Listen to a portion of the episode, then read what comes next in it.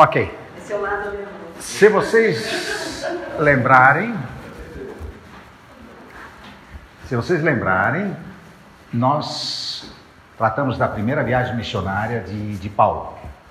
Foram dois anos, ele acabou escrevendo a carta Gálatas, ele vai para a conferência de Jerusalém, daí acontece esse evento do imperador Cláudio expulsar os judeus de Roma, com isso os judeus vão para diversos locais do império, muitos, inclusive a gente vê muita gente lá na região de Tarso, né?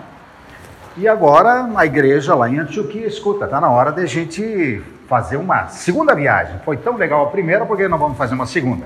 Né? Legal, só que aí acontecem alguns incidentes que nós já vamos ver.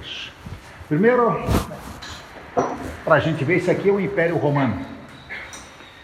E foi um momento incrível que Deus usou para a expansão do Evangelho, porque toda a estrutura do império ele era favorável à locomoção, deslocamento, ao negócio, em resumo, às interações. Então isso facilitou muito o próprio trabalho do apóstolo Paulo. Né? Então não podemos esquecer que ele, até esse momento, se concentrou aqui, na região da, da Galácia, aqui do ponto da Bitínia, da Ásia, ele ficou concentrado aqui. E a intenção dele era continuar por aqui. Mas Deus deu um toque para ele que ele deveria ir para o outro lado aqui, para a região da Macedônia. Aqui nós temos um, uma divisão geográfica, né? que divide aqui a Ásia da Europa que aqui o Estreito de Dardanelos e aqui o Estreito do Bósforo. Mas já vamos ver isso aqui um pouquinho. Muito bem, então vamos ver como é que está o cenário na época. Paulo e Barnabé acabam tendo uma briga feia por causa de João, de João Paulo, João Marcos. E, e eu acho muito incrível que a Bíblia não esconde a realidade. Né? Ela não, não camufla o negócio. Diz que o Paulo pegou mesmo. Os dois se pegaram feio por causa de, de João Marcos. Basta dizer que se separaram e a gente nunca mais escuta falar de Barnabé. Barnabé some das páginas da Bíblia. Né?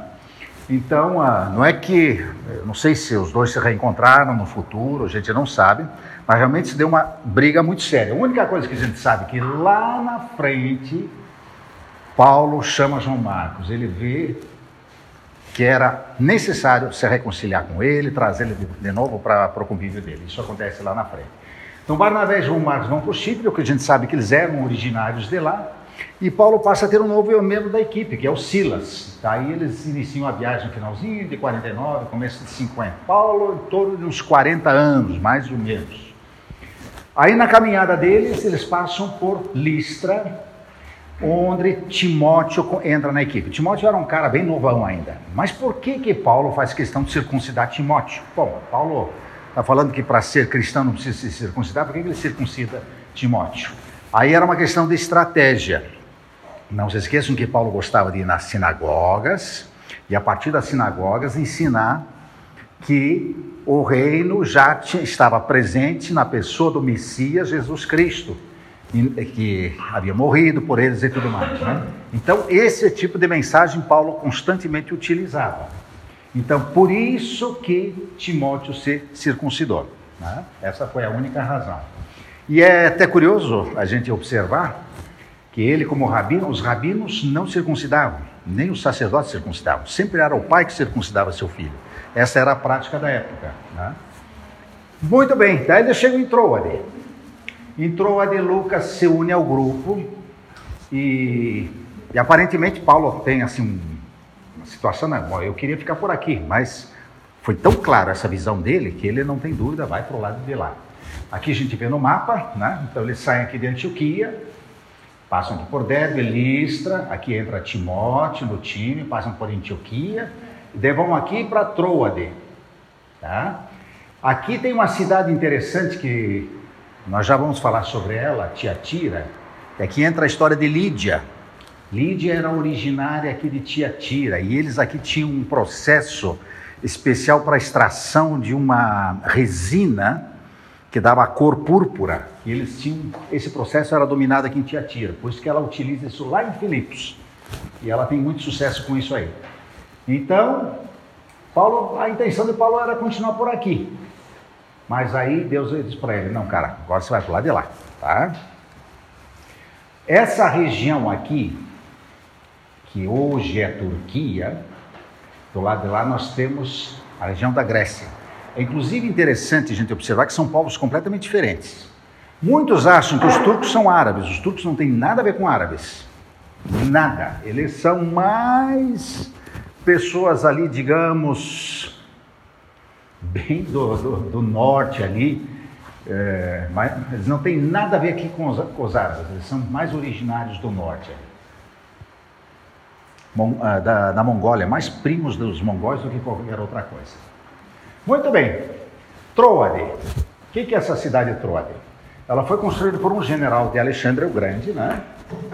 Ela corresponde à atual cidade, eu não sei como é que a gente fala isso em turco, mas eu escuto os brasileiros falando Kanakali.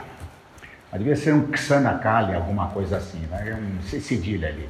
E ali ele tem, Paulo tem essa visão para ir a, a Macedônia. Aqui Lucas entra no time. Paulo encontra Lucas ali, eles navegam até o outro lado, aqui a gente vai ver aqui, olha, que fica Troade. Troade, na verdade, é região. Essa cidade está muito, a, cidade, é, a Canecale tá, fica aqui nessa região aqui, e ela é muito associada a Troia. Você lembra de Troia, o cavalo o famoso cavalo de Troia? Então ela é muito associada aqui, a Troia. Né? Então daqui eles, na verdade, pegam um navio e navegam lá para o outro lado. Aqui dá para ver aqui, essa divisão aqui, ó. Aqui nós temos o Estreito de Dardanelos, aqui fica Carnecale, aqui nós temos o Mar de Mármara. Daí vem a palavra mármore. Todas essas antigas obras que a gente vê, onde tem coisas de mármore, vem dessa região, tem muita pedra de mármore aqui. E aqui está o Estreito de Bósforo, onde fica a cidade de, na época era é, Constantinopla, né? Hoje é conhecida por Istambul. Aliás, ainda mantém os dois nomes. Os gregos não a consideram Istambul, só a consideram como Constantinopla. Então, aqui está o divisor entre o, o Oriente e o Ocidente. Então, Paulo sai daqui e ele navega aqui até essa região aqui. Tá?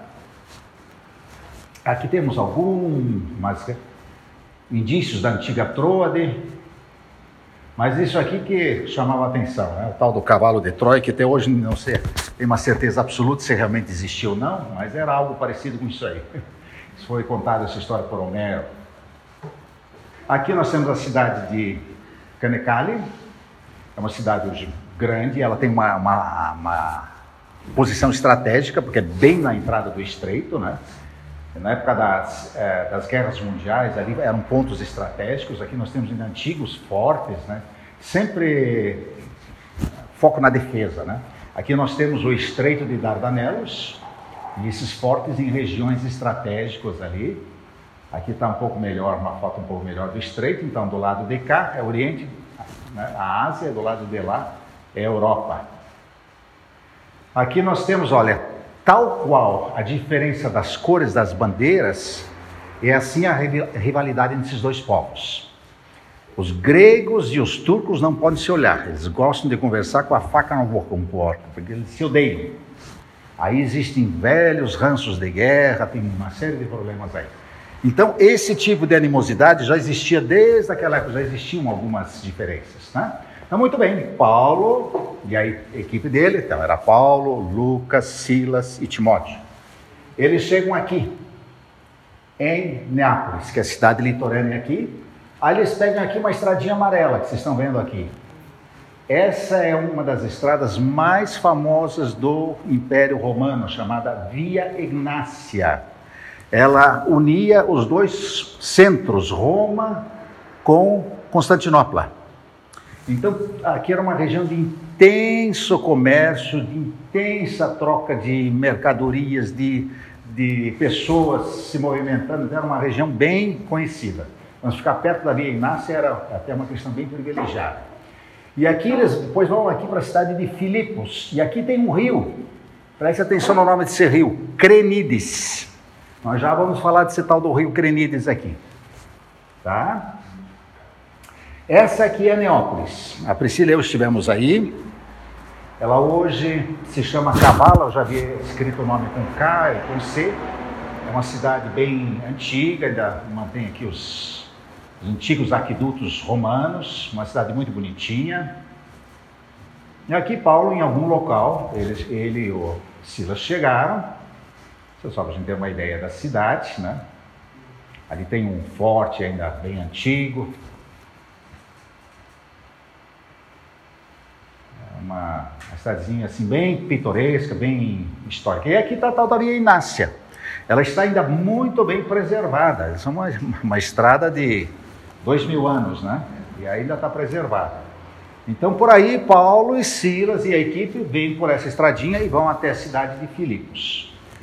Essa é uma maquete de como deveria ser a Filipos nessa época de Paulo. As cidades gregas, elas sempre tinham uma parte baixa e uma parte que era construída em cima da montanha, Acrópole.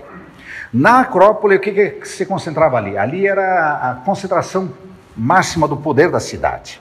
Normalmente tinha um templo, alguma divindade da cidade. E ali também as grandes autoridades, na hora que desse uma guerra, alguma coisa, o povo que briga aqui, mas os, os bonitão subiam aqui e se escondiam aqui em cima na Acrópole. Tá? E a turma que bate tinha que brigar. Nós temos ainda esse é, teatro, ainda existem resquícios aqui. De resto, nós temos aqui mais é, construções da era bizantina, isso já é lá pelo ano 400, 500 aí. Tá? Porque aí era muito forte o, o cristianismo, né? então foi, foi realmente um, uma varrida geral em toda a Europa. Agora temos que implantar o cristianismo à força.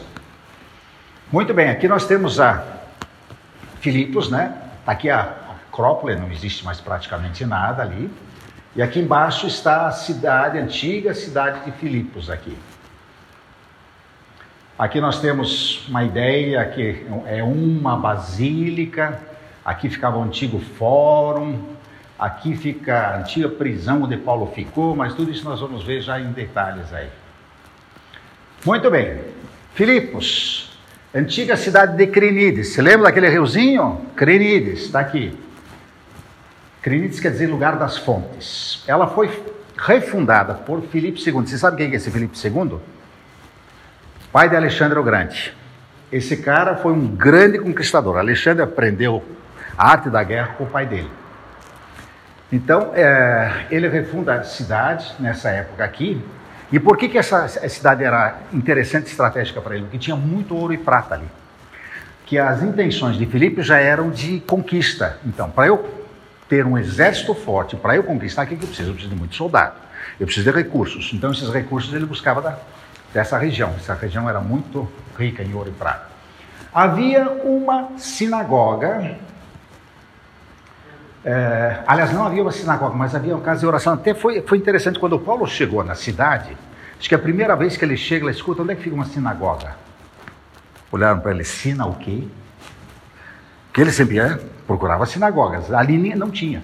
Tinha uma casa de oração onde se reuniam os tementes a Deus. Você se lembra o que é tementes a Deus? Nós temos os judeus, os prosélitos e os tementes a Deus, as três categorias. Quem arrisca dar um palpite? O que, é? Bom, judeu não precisamos falar. O que, é o temente a Deus? E o que, que é o prosélito? Quem arriscar? Quem é quem? Tá. Os que não eram judeus, mas se convertiam ao judaísmo, com todo o ritual, circuncisão e tudo mais, esses eram chamados os prosélitos. Tá?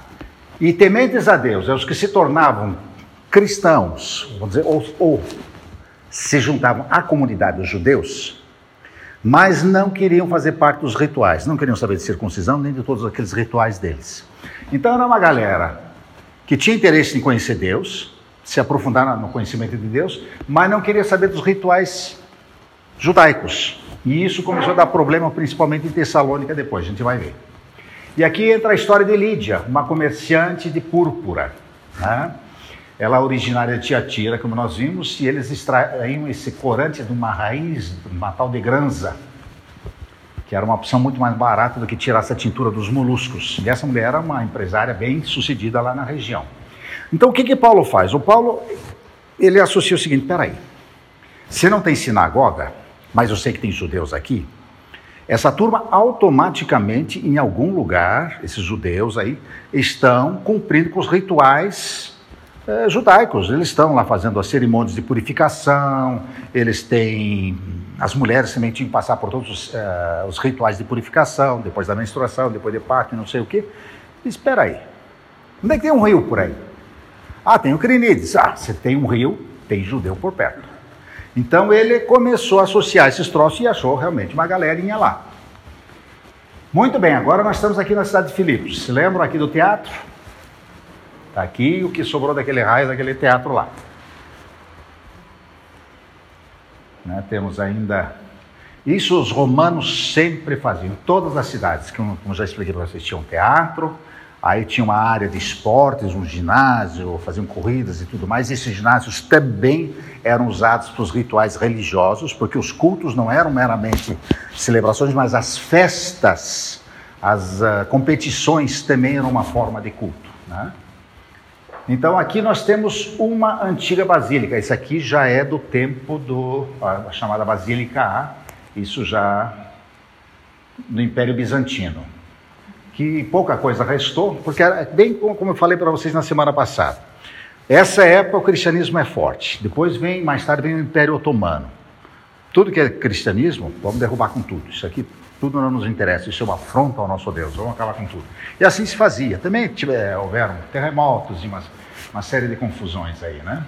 Aqui nós temos uma outra basílica, e como isto exige recursos, exige muito dinheiro, investimento para fazer essas restaurações, elas são muito lentas.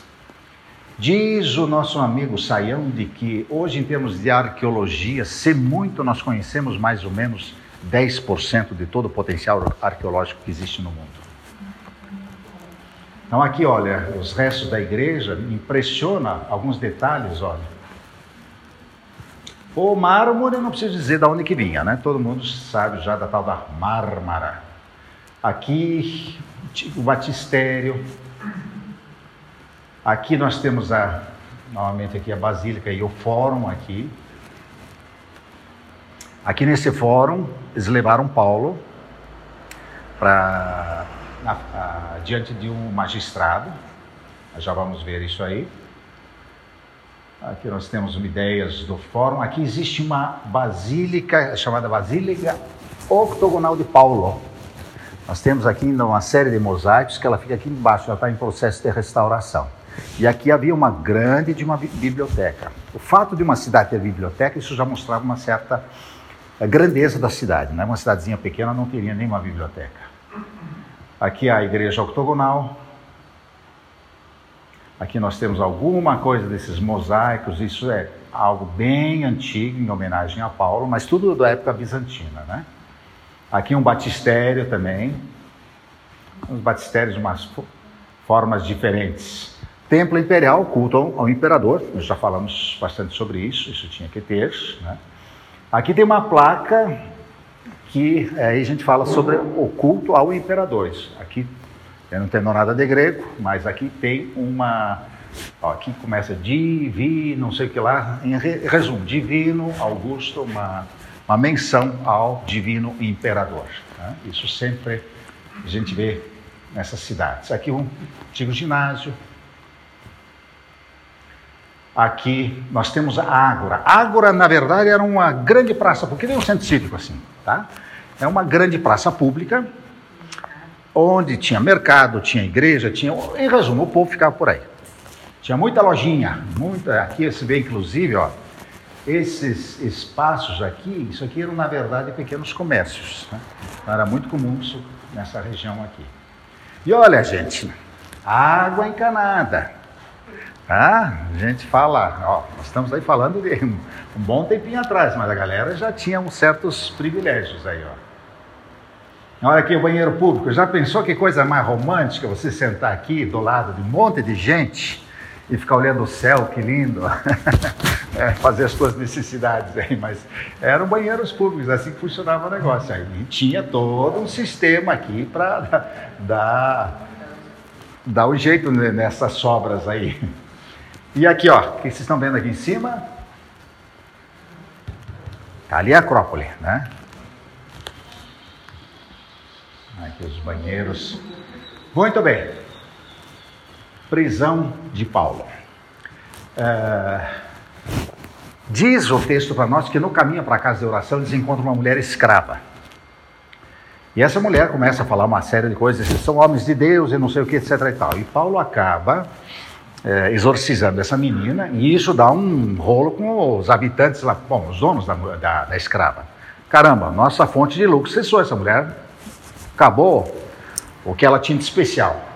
E, em resumo, acabam acusando Paulo diante dos magistrados e o que, que eles fazem? Simplesmente jogam Paulo e Silas na prisão. Engraçado que Lucas e Timóteo não são mencionados. Paulo e Silas que vão parar na prisão. Até que os outros dois pararam, a gente não sabe. Mas não era incomum naquela época você mandar alguém para a cadeia para depois formalizar uma eventual acusação. Tá dando arruaça? Joga na cadeia e depois a gente vê o que faz. Isso era muito comum na época. Não tinha muita conversa para formalizar o processo. Afinal de contas, o que, o cara fez, o que, que deixou de fazer. Então joga na prisão. Só que havia, a gente sabe que nessa época havia muito essa questão desse medo, a religiosidade era forte. E sabiam que Paulo havia sido preso por uma questão religiosa, né? que ele estava anunciando um Deus, um Deus diferente para eles, mas estava anunciando esse Deus. E aquele terremoto, com certeza, para o carcereiro, significou de alguma forma também a ira dos deuses. Meu sapato, Deus está se vingando da gente aqui, fizemos besteira com esse cara aí. Né? Aqui nós temos algum resto ainda da prisão de, suposta prisão de Paulo, né? E teoricamente ele teria ficado, ele e Silas, num buraco desse tipo aqui. E depois terremoto, aí não sabemos exatamente quanto sobrou. Mas não era uma prisão grande, então com certeza também não havia muitos presos aí. Né? Mas o carcereiro, a gente sabe que ficou preocupado e temeu pela própria vida, porque isso era, naquela época, se um preso fugiu, o carcereiro pagava com a vida. Então o cara tinha que, né? Então, primeiro o carcereiro ficou muito preocupado com isso. Caramba, tem um terremoto, os presos vão fugir, aí já vão morrer. Segundo lugar, nós estamos afrontando os deuses, né? Então, um lugar assim que Paulo e Silas ficaram presos a um tronco, né? Muito bem, ali passa a Via Enácia, né? aqui tem uma plaquinha até falando da Via Enácia, ela vai de Roma até Constantinopla, ela cruza todo o reino ali. Olha aqui o tal do rio Crenides, tá? Nesse, era um riozinho pequeno, mas aí nesse rio os judeus iam lá para fazer seus rituais de purificação. Era comum. Então nós temos ali uh, hoje uma igreja em homenagem a, a Lídia, né? Ela é considerada santa. Olha aqui, ó. O que, vocês estão vendo aqui em cima? A cidade ficava do lado de lá. Então do lado, outro lado da, do morro que ficava esse rio. Aqui que os judeus se reuniam. Então temos essa igrejinha ali. Tem aqui também alguma coisa em grego falando dela. Essa igrejinha é muito bonitinha. Tem algumas pinturas aí, Paulo e Lídia. Tem aqui um batistério. Uma igrejinha bem pequena, mas muito bonitinha. Muito bem. Vamos adiante. Paulo vai, vai continuar sua viagem. Então, eles pegam aqui a Via Inácia, vão embora, passam por Anfípolis, a Polônia mas o objetivo deles é Tessalônica. A Tessalônica é uma cidade estratégica. Então o objetivo deles é chegar aqui. Muito bem. O que, que é essa cidade de Tessalônica? Ela foi também fundada pelo mesmo Filipe, que fundou Filipos, né? É, no século IV a.C., após uma vitória na Tessália, isso aqui, bem aqui no centrão da Macedônia, aqui, né? Está aqui um pouco acima de Corinto e Atenas, e a Tessalônica está aqui. Então, ele teve uma vitória grande nessa região, então ele deu o nome de Tessalônica, inclusive para a filha dele. Então a cidade foi batizada com o nome da filha do Filipe. Ela era uma cidade livre. O que a gente fala de cidade livre? É uma cidade que ela tinha uma certa independência de Roma. Ela não, não, não era uma cidade vassalo, assim, que tinha que ficar. Tudo que arrecadava tinha que mandar para Roma. Não. Ela podia cuidar da sua própria construção, do seu próprio desenvolvimento. Tá? É, então ela tinha seu próprio procônsul, ela cresceu em função do comércio, uma cidade que tinha um intenso comércio, e havia muitos estrangeiros e muitos judeus, eu creio que muitos judeus que saíram de Roma acabaram vindo aqui para Tessalônica. E Paulo tem um certo foco aqui, porque aqui tinha um porto muito importante. E ele, em grande parte, também se dirige a esses escravos e esse pessoal que está no porto, né? Isso aí é um objetivo que ele tem. Aqui nós temos uma, uma ideia de como é que era a Tessalônica, na tempos já do Império Bizantino. Era uma cidade bem proeminente e hoje, para vocês terem uma ideia, é a segunda cidade da Grécia. Primeiro vem Atenas, depois vem Tessalônica. É uma cidade bem importante. Aqui nós temos uma antiga fortaleza bizantina, também no ponto alto da cidade. Estivemos aqui em cima, vendo a cidade, uma cidade muito grande. Aqui ainda alguns muros antigos da, da cidade. É uma cidade universitária hoje. Maior, as maiores universidades estão concentradas aqui. Porto, né? É uma cidade portuária. Então, olhando aqui de cima da fortaleza, a gente vê um tenso movimento no porto já desde aquela época, né? e por outro lado, uma cidade muito grande. Aqui bem no, no centro da cidade. Essa torre branca é interessante, ela, ela, ela é o símbolo de Tessalônica, mas é, uma, é um símbolo macabro que essa torre era usada para execução dos condenados à morte. E ainda havia um ritual bem macabro, onde eles eram degolados, e costumava-se pintar com o sangue deles as paredes ao redor da, da torre, para todo mundo ficar assustado. Não faça besteira que vai acontecer isso com você. Então é uma torre assim bem sinistra, né? Então os condenados à morte eram trazidos para cá, mas é o símbolo da cidade. Onde a gente vê tem propaganda da, da Torre Branca. Devia ser vermelha, né? Mas é branca o nome dela. Aí a gente tem uma ideia, o porto na frente. Aqui tem ainda alguns resquícios de um antigo palácio que chama atenção esses detalhes aqui. Olha aqui, quanto detalhezinho aqui. Olha, isso não é fácil para um artista fazer tudo isso aí. É bem interessante. Aqui nós temos a, a igreja de São Paulo. Né? Ah, não vamos esquecer que a Grécia ela é ortodoxa enquanto que a Turquia ela é muçulmana, a Grécia é ortodoxa. Então eles têm todo um sistema, eles são cristãos, mas eles não se, é, não tem nada a ver com o catolicismo de Roma. Eles têm o próprio, entre aspas, papa deles, que eles chamam de patriarca. Então é, funciona tudo do jeito deles. E uma coisa que chama atenção: o patriarca que eles antigamente, a parte de Constantinopla, fazia parte da Grécia. O patriarca até hoje mora em Constantinopla. Para eles não é Istambul, é Constantinopla. Então isso gera um certo atrito também. Por que, que o grande líder religioso de vocês mora aqui, na casa do inimigo? Mas ele mora lá. Aí frequentemente ele vai para a Grécia. Né? Aqui nós temos a igreja de São Demétrio. Esse é o patrono de Tessalônica. Esse cara, em Tessalônica, ele é mais importante do que Paulo. É uma igreja bem antiga também, uma igreja muito bonita, muito ouro, né? Isso aí bem comum. E essa que quando o patriarca vem visitar a cidade, essa é a cadeira dele. Ele tem essa cadeira toda especial para sentar aqui, nesta cadeira aqui dessa igreja. Aqui Maria com Jesus, né? São e aqui que está o tal do Demétrio. Teoricamente aqui a tumba dele, os restos dele. E, na verdade, quem era esse Demétrio? Disse que ele fez alguns milagres numa invasão e que salvou a cidade de, de, um, de um grande de um grande problema lá, ou sei lá, de uma, de uma conquista de, por um inimigo. Agora não é bem confirmado se esse cara realmente existiu, mas para eles lá é o tal, né? Então, cheio de recadinhos para ele, orações, tudo, né? Isso tem ali. Aqui embaixo da igreja tem um antigo banho romano, tem uma sauna aí. E aqui, quem que era o grande herói dessa cidade? Alexandre. Alexandre o Grande, ele é dizer, filho do, do Filipe, ele é criado aqui nessa cidade. E a partir de Tessalônica começa todo o trabalho de Alexandre o Grande de conquista do mundo. Né? Então, tudo que é lugar que você vai em Tessalônica tem menções de Alexandre o Grande. Está aí ele andando o cavalinho dele. Muito bem, mas em Tessalônica dá uma confusão. O que, que aconteceu lá? Primeiro, A conversão ao Deus vivo soava para os romanos como um apelo ao abandono do culto imperial. Então, você lembra que os, todo o povo romano, todos os cidadãos do império eram obrigados a prestar culto ao imperador. Foi dado uma exceção aos judeus, e aí que começou a confusão em Tessalônica. Porque os judeus disseram o seguinte: tudo bem, nós não precisamos prestar culto ao imperador.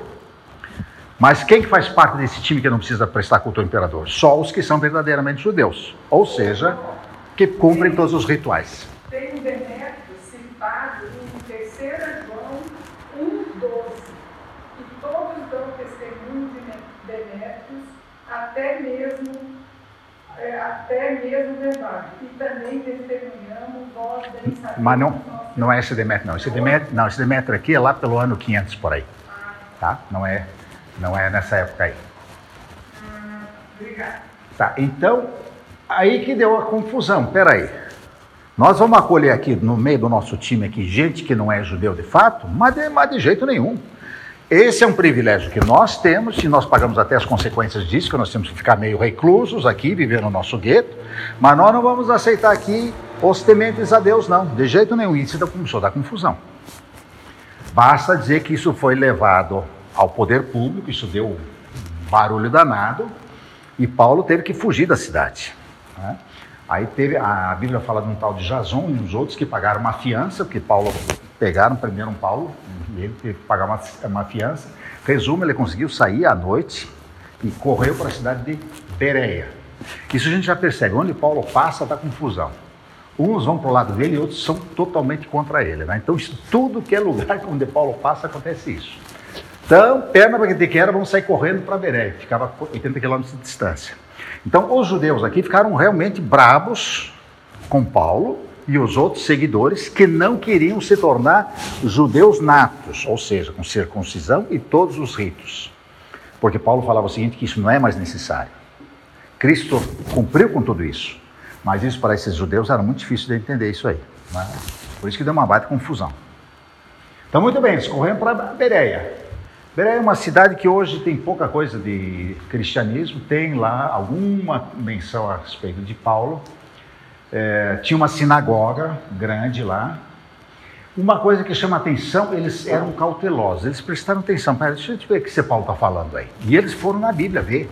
Isso até é relatado né, em Atos, que eles foram pesquisar na palavra. Realmente, o que, que esse Paulo está falando? Faz sentido ou não faz sentido? Pertence à palavra ou não pertence à palavra, né? Mas o que, que acontece? A turma lá de Tessalônica ficou ouvindo, opa, peraí, onde é que foi São Paulo? Ah, agora está fazendo barulho lá em Bereia? Então vamos lá, vamos caçar esse cara lá, vamos acabar com essa praga aqui antes que se espalhe. Foram lá para Bereia atrás de Paulo. Aí o que, que Paulo tem que fazer? Tem que sair correndo de novo, tem que fugir. E aí, aqui nós temos só uma ideia como é que era, como é que é hoje essa tal de Bereia, se chama Véria. Temos aqui uma antiga igreja aí de São Paulo, algumas referências a Paulo. Aqui, ó. Fizeram um Paulo assim, sei lá se ele era desse jeitão mesmo ou não, mas está aí. Muito bem, aí o que, que acontece? Está aqui Paulo em Bereia. Ele precisa sair correndo porque os caras querem matar ele. Aí tem duas opções. Eu vou a pé, faço todo esse caminho aqui, mas ia ser um caminho meio, meio complicado. Então a turma resolve colocar Paulo num navio e ele vem sozinho aqui até a cidade de Atenas, que fica aqui. Tá? E aí ele passa por, curiosamente, aqui um monte conhecido para os gregos, que vocês já vão ver, que é o tal do Monte Olimpo. Aqui que se reúne Zeus e seus grandes deuses, esse monte aqui. Uma montanha de 3 mil metros de altitude aqui. Tem uma ideia da montanha aí. Famoso Monte Olimpo. Muito bem. Aí Paulo pega o navio e chega em Atenas. Qual é o nome do lugar mais alto da cidade? Acrópole. Está aqui a famosa Acrópole de Atenas. E aqui foi construído o Partenon, que é um templo em homenagem à deusa Atena. Daí vem o nome Atenas. Né? Então, tudo que nós entendemos de democracia e a história do pensamento filosófico, tudo vem daqui. Né? Era impressionante. Então, as grandes escolas de Platão, Aristóteles e tantos outros filósofos, é tudo aqui que nasceu isso aí. Né? Muito bem, aqui a gente tem uma ideia de como é que é a atual Atenas. Né? É uma cidade muito grande, vive essencialmente do turismo, né? Só esse, essa acrópole aqui, gente, aqui é gente, gente, gente, gente em cima de gente. Você tem que, para dar um passo, tem que meio que empurrar alguém aqui, que é muita gente. É. Aqui para subir na acrópole, aqui tinha um grande de um portãozão, subia por aqui e subia aqui. É muito bonito. Aqui tem um, um teatro que fica junto à acrópole, tem o nome de Herodes. É algum outro Herodes, não é o nosso Herodes o Grande. Aqui mais uma ideia da Acrópole, está aqui o teatro, e aqui atrás tem um outro teatro aqui que não dá para ver direito, que é o Teatro de Dionísio. A engenharia dessa construção é algo inacreditável. Até hoje eles discutem como é que os caras se preocuparam que eles, uh, essas colunas, elas foram construídas para, inclusive, corrigir a nossa ilusão óptica, você olhando a coluna, para ela não ficar torta. Então foi feita uma pequena angulação para que você tivesse uma visão exata dessa torre, totalmente reta. Então isso aí é uma engenharia inacreditável. Isso aí foi construído 400 anos antes de Cristo. Foi numa uma guerra contra os persas. Então aqui, como é que era o tal do da Acrópole. Aqui nós temos o templo, a deusa Atena, Partenon. Né? Aqui nós temos as muralhas, tem todas as muralhas que cercam essa, essa área. Propileus, na verdade, é o grande portão de entrada. Uma grande escadaria que vem da cidade, essa, esse grande portão de entrada. E aqui nós temos aqui um, uma enorme de uma estátua da deusa Atena. Essa estátua era vista de longe. E é interessante que essa deusa Atena, a gente pensa nela assim como algo assim tão longe que ninguém fala disso aí. As influências dela a gente vê até hoje. A estátua da liberdade que nós vemos em Nova York, toda a ideia da estátua da liberdade vem daqui. Nós temos é, estátua dela, por exemplo, na, na Áustria, em frente ao parlamento, também da deusa Atena. Aqui nós temos um outro templo que também é uma homenagem a duas divindades, Atena e Poseidon. Poseidon, Poseidon, deus dos mares, eles chamavam ele de Poseidon Erecteion. Esse é o nome dele. Então, esse templo aqui. E aqui nós temos mais, aqui nem menciona, mas aqui nós temos mais uma pequena, um pequeno templo em homenagem a Deus Atena, chama Templo da Deus Atena Nice. Isso mais ou menos seria a imagem que a gente teria na época de Paulo olhando para Atenas, a grande Acrópole. Devia ser uma imagem simplesmente impressionante, né? Vendo a grande deusa aqui, a grande protetora, a deusa guerreira, a protetora da cidade. E aqui tem um negócio bem interessante. Aqui nós temos um discurso bem importante que envolve a pessoa de Paulo bem em frente à Acrópole. Isso aqui era o Areópago. Aqui Paulo, a gente, a gente pensa que Paulo foi bater um papo lá com os caras de lá. Não, Paulo foi para um julgamento. Eles pegaram Paulo e foi levado a um tribunal. Ele não foi lá para bater papo sobre filosofia com ninguém. Ele defende sua fé usando argumentos da própria tradição e religiosidade deles. Mas ele vem aqui para essa região. Hoje não tem mais nada disso, aqui só um monte de pedras, mais nada. Aqui temos mais uma ideia como é que era. Devia ser realmente algo assim, impressionante. Aqui tem o, o propileu, né? Esse é grande portão de entrada. Como é que é? É, escadaria era mais ou menos assim. Gente, era uma loucura. Andar ali é gente pisando em cima de gente. Aqui temos o propileu, né? E o templo da, antena, da Atenanice, como está hoje. Eles estão em constantes reformas. Aqui o templo da antena, da antena, Atenanice. Aqui nós temos uma ideia como é que era todo o complexo. Aqui está o teatro de Dionísio, aqui de Herodes, Uh, aqui nós temos o que chamam de Campo de Marte, aqui que ficava o Areópago. E aqui nós temos toda a parte do Partenon aqui. Uma ideia de como é que seria Atenas aí. Aqui o Areópago, aqui que acontece o famoso embate de Paulo com os, com os líderes de lá. Essa colina era chamada colina de Marte. Nós temos hoje só essa colina, não temos mais nenhum, praticamente mais nada que lembre o antigo Areópago. Opa, apertei onde não devia. Aqui tem inclusive uma placa alusiva ao, ao livro de Atos, onde aconteceu essa, essa situação. E muito bem, o que, que é esse tal de Areópago? Primeiro, Areópago é o nome do, de um deus da guerra. Não é só o local, ele é uma divindade. É, então é um, real, é um local de reunião do conselho, do grande conselho da cidade. Não era um local que a gente tende a pensar que era só para debate filósofo, não era. É, Atenas era é, governado por eles chamavam arcontes, era um tipo de um governador, de um prefeito, alguma coisa assim.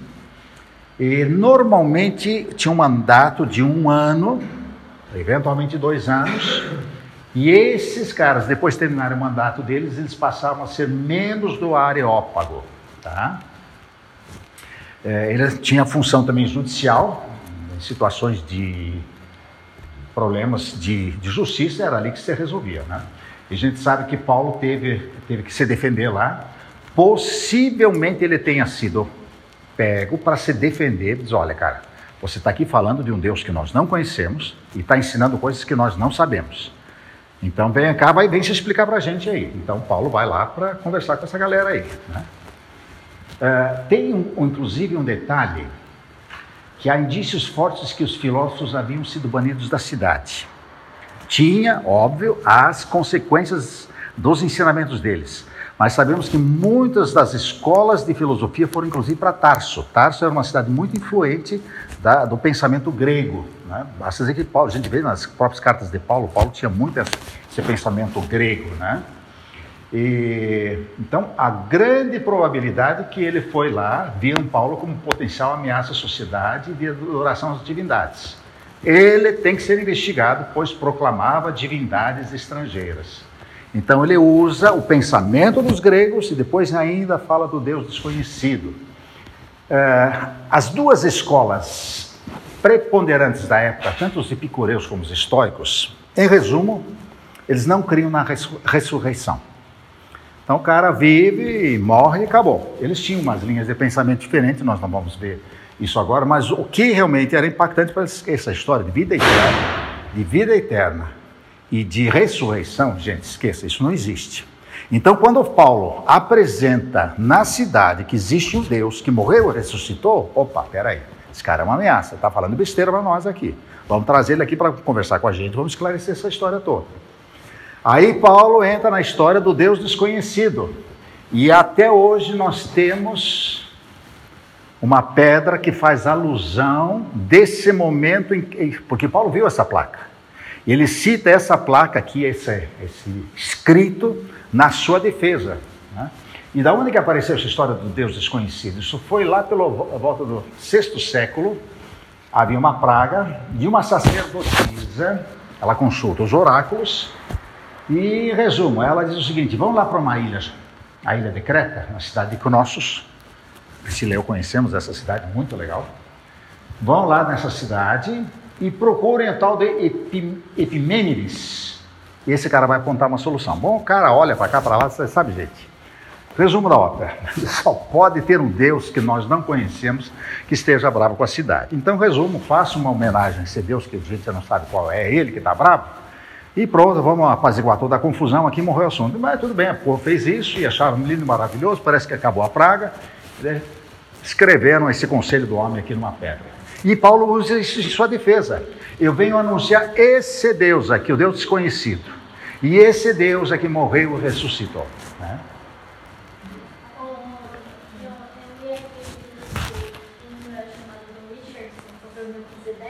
É, essa história é. É.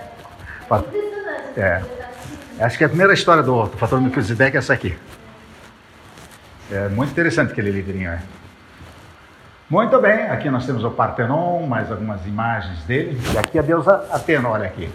Essa é a estátua da deusa Atena diante do parlamento austríaco. Sempre muito imponente, né? Ela era a deusa da sabedoria das artes. Os romanos a chamavam de Minerva. E ela, isso na, na mitologia grega, né? É, era comum deuses terem filhos, né? Então ela era filha de Zeus com essa tal de Metis. Era uma deusa virgem e linda, protetora da cidade e ela tinha seus escolhidos. E esses escolhidos ela protegia. Aqui nós temos aquele outro templo da, de Atena, e Poseidon Erection. Aqui nós temos diversas estátuas de Atena. Dizem que aqui dentro era colocada uma serpente. Então, quando os gregos queriam saber os, eh, presságios, ó, oh, vamos fazer isso, não vamos fazer isso, eles levavam uma comida lá para essa uh, cobra. Se essa cobra comia, opa, beleza, ela está aberta aos, aos deuses e às boas influências. Se a cobra rejeitava aquele alimento, sinal que alguma coisa está ruim, não, vamos, não, não podemos fazer o que nós queremos fazer.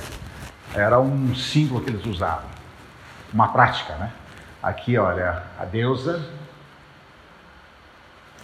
diversas, é, é muito impressionante. E olha, gente, isso aqui construído há 400 anos antes de Cristo, hein?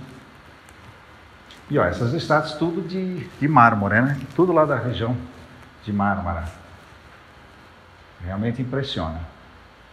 Muito bem, aqui nós estamos vendo mais uma vez, olhando de cima, né, esse templo aqui do Erecteon, Atena e Poseidon. Aqui nós temos o portão, o Propileu, Partenon, teatro de Dionísio e Herodes, esse aqui é o Áticos, Ódeon é teatro, né?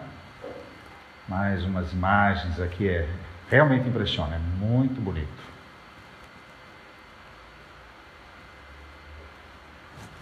E Paulo esteve lá, com certeza. Possivelmente Paulo sentou numa pedra aqui, ficou olhando, pensando, coçando a cabeça. E... Gente, quanta ignorância nessa cidade. Deve ter pensado isso. Aqui o o, esse teatro, esse aqui hoje é usado para espetáculos, né? Então eles têm musical, etc. Então eles usam esse teatro aí, né? Aí nós temos mais uma ideia dele. Aqui o Teatro de Dionísio. Esse já está menos conservação. Temos alguma coisa dele, mas é menos conservado. E olha aqui, ó, cadeira numerada, gente. Ó, Teatro de Dionísio tinha aqui, tá vendo? Vocês acham que isso aqui é invenção de agora? Naquela época já tinha. Aqui é essa cadeira do fulano de tal. E olha os detalhes das cadeiras aqui, ó, gente. Tá vendo? Tem aqui até um uma separaçãozinha aqui. Se bobear, são melhores que as nossas cadeiras aqui, hein? Aqui a Ágora, a Ágora, que nem a gente falou, aquela praça, grande praça pública, né? Aqui nós temos o Deus, um templo ao Deus, a metalurgia Epaestos, Aqui tem também outro templo, aqui é outro deus, ó, homenagem a Agripa, aquele Herodes Agripa, né? É, tem, isso aqui também foi uma construção é, feita é, é, por um povo estrangeiro aí. Aqui, ó, Hefestos, Deus da metalurgia, também, ó, tudo nos idos de 400 a.C. Ó, inteirinho aí. Imagine o trabalho para fazer um negócio desses. E olha, isso aqui era feito, é óbvio que você não tinha como trazer uma coluna inteira dessas. Então ela era feita em pedaços, isso perfeitamente encaixado. Aqui o fórum, né? aqui nós temos tudo em homenagem a Atena, o arco de Atena, fórum, mais características aqui. Ó, lá em cima essa aqui é chamada Torre do Vento. Aqui, essa torre. Imagens aqui do antigo fórum. Aí do lado do fórum ficava uma grande biblioteca de Adriano, Adriano, imperador Adriano, né? A biblioteca e o fórum. Templo de Júpiter. Júpiter aqui já, já não temos mais muita coisa do templo dele. E aqui a prisão de Sócrates. Né? E olha, Sócrates foi condenado em 400 anos de Cristo. Qual foi a condenação que ele recebeu? Ele foi condenado à morte por corromper a juventude e introduzir divindades estrangeiras. Isso já aconteceu 400 anos é, antes de Cristo. Por isso há grandes suspeitas de que as grandes escolas filosóficas já tinham meio que demandado de, de Atenas. Então, se já fizeram isso com Sócrates, Paulo também foi chamado para se explicar. Que é isso, cara? O que está ensinando aqui para gente? Que besteira é essa? Né? Parlamento grego, isso só por curiosidade. E aqui tem uma das coisas mais impressionantes da cidade de Atenas, que é o Museu Arqueológico, só por curiosidade aqui. Nós temos aqui ó, o Zeus, ah, o S saiu fora do lugar aqui. Uh, Zeus está aí e tem uma máscara, isso era comum, grandes, grandes personalidades, quando morriam, faziam uma máscara funerária deles. E essa aqui do Agamenon, feito em ouro, tudo em ouro. César Augusto, sabe quem que era esse cara? Tempo de Jesus, esse era o imperador. Tá aí, ó. Isso aqui é uma descoberta impressionante. Hoje a gente praticamente não sabe quase nada das nossas origens lá na Mesopotâmia, a não ser através desses escritos aqui. Eles faziam as escritas cuneiformes que a gente conhece em cerâmica que lá tudo foi destruído, queimado e tudo mais, mas isso como era de barro, na verdade ficava mais resistente ainda. Então nós temos muita informação sobre as origens lá na Mesopotâmia em função desse tipo de, de escrita aqui. Né? E olha aqui, está aqui a harpa de Davi, assim que era uma harpa daquela época. Ó. E óbvio, no museu não podia deixar de ter uma estátua da deusa Minerva. Né? Muito bem, gente. Paulo, a viagem de Paulo não termina aqui, ele vai para Corinto. Só que Corinto eu tenho muita informação, muita imagem, tanto de Corinto como de Éfeso, que são talvez os pontos mais importantes de todas as viagens de Paulo. Então, na semana que vem, nós vamos fazer uma viagem exclusiva em Corinto e em Éfeso, tá? Porque a, a, terceira viagem também engloba essas cidades. Legal? 10. Muito obrigado pela atenção, gente. Ok, pessoal. Alguém conseguiu fazer a leitura de Romanos que eu passei por e-mail?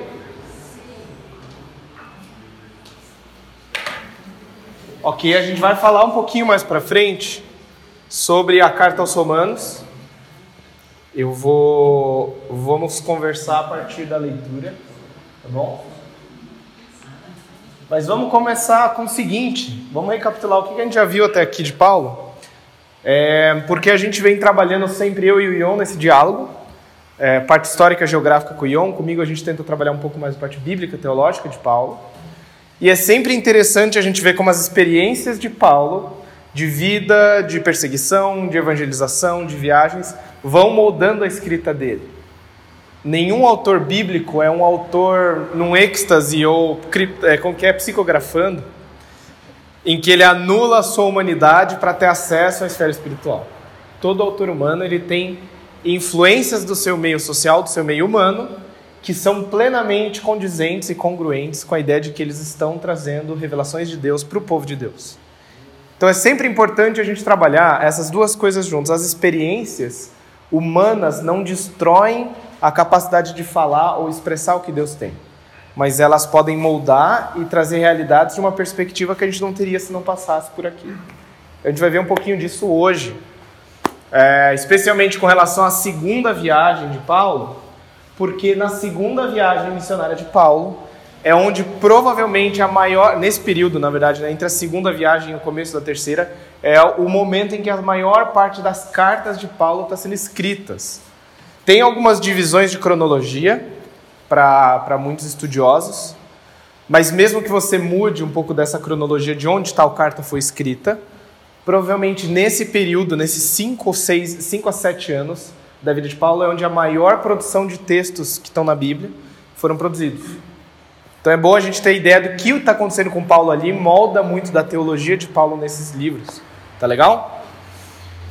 A primeira coisa aqui, eu vou. Essa foi a cronologia que eu passei semana passada. Eu peguei basicamente o que o Ion falou, eu botei numa linha que ajuda a visualizar um pouquinho. Da primeira viagem missionária de Paulo, que foi bem curtinho. Gálatas provavelmente foi escrito entre a, entre a primeira e a segunda. Tem gente que joga a carta de Gálatas depois do, da segunda viagem de Paulo. Mas o Anti-Wright, eu acho que os, ele tem alguns bons argumentos para dizer que foi nesse período especialmente porque foi antes dessa conferência em Jerusalém, onde foi definido muitas coisas de relações de judeus e gentios. Ele não usa isso no argumento dele aqui, ele podia simplesmente ter falado disso. E as falhas de Pedro não condizem com uma decisão muito recente, então ele acha que é muito, muito difícil. Embora isso aqui eu acho negociável, mas eu acho que ela encaixa melhor aqui. Tem gente que joga ela aqui, 50, 52, por aqui. Mas não muda muito no espectro, no espectro da vida de Paulo. Nessa segunda, perdão, eu falei segunda viagem missionária, né? Segunda e terceira viagem missionária onde Paulo escreve mais. É, provavelmente antes da, da prisão dele em Jerusalém, depois Cesareia, depois Roma. Nesse período da segunda viagem, a gente tem mais. É, a carta que é mais provavelmente escrita é a de Tessalonicenses, porque Paulo visita Tessalônica, como o falou nesse período. E a correspondência entre a primeira e a segunda, Paulo fala disso que ele visita os Tessalonicenses, né? quando ele estava lá com eles. Na segunda carta ele fala isso. Então, provavelmente, é no período em que Paulo está visitando ali Tessalônica na segunda viagem que ele começa a correspondência. Dentro de dois anos, ele escreve a primeira e segunda Tessalonicenses. São duas cartas que tratam muito da questão das virtudes, né? Três virtudes cristãs, né? Fé, amor e esperança. Como que isso se é, incorpora na vida deles. E um tema muito forte em 1 e 2 Tessalonicenses é a nova, o novo período histórico em Jesus chegou. Então eles ficam achando, beleza, agora vai acabar o mundo, então eles param de trabalhar, ficam mais de boa. E Paulo na segunda carta fala, não é bem assim, vocês sabem que vai ter ainda algumas coisas que tem que acontecer ali que vem muito assim, o anjo vai chamar com um toque de trombeta, vai ter o homem da. Qual que é a linguagem que ele usa de Daniel? É, o homem da corrupção ou o homem da depravação, que ainda vai fazer algumas coisas, e provavelmente Paulo está indicando alguma coisa de imperadores romanos, mas ali ainda algumas coisas de rebelião contra Deus ainda vão atingir um pico antes de você ter uma ação definitiva de Deus. Tem muitos estudiosos que acham que Tessalonicenses é a primeira carta de Paulo, é mais antigo. Eles muitos tendem a dizer, um dos argumentos é que Paulo entende que o retorno de Cristo era algo que ia acontecer logo. Mas com o passar dos anos, Paulo começa a perceber que provavelmente Cristo não retornaria no tempo da vida dele. Pode ser uma é possível e a gente não pode falar assim, nossa, mas Paulo estava tava com tanta expectativa e agora é possível que Paulo realmente tivesse uma expectativa do retorno de Cristo no começo da vida dele e com o passar dos anos ele percebeu que ele não veria isso em vida.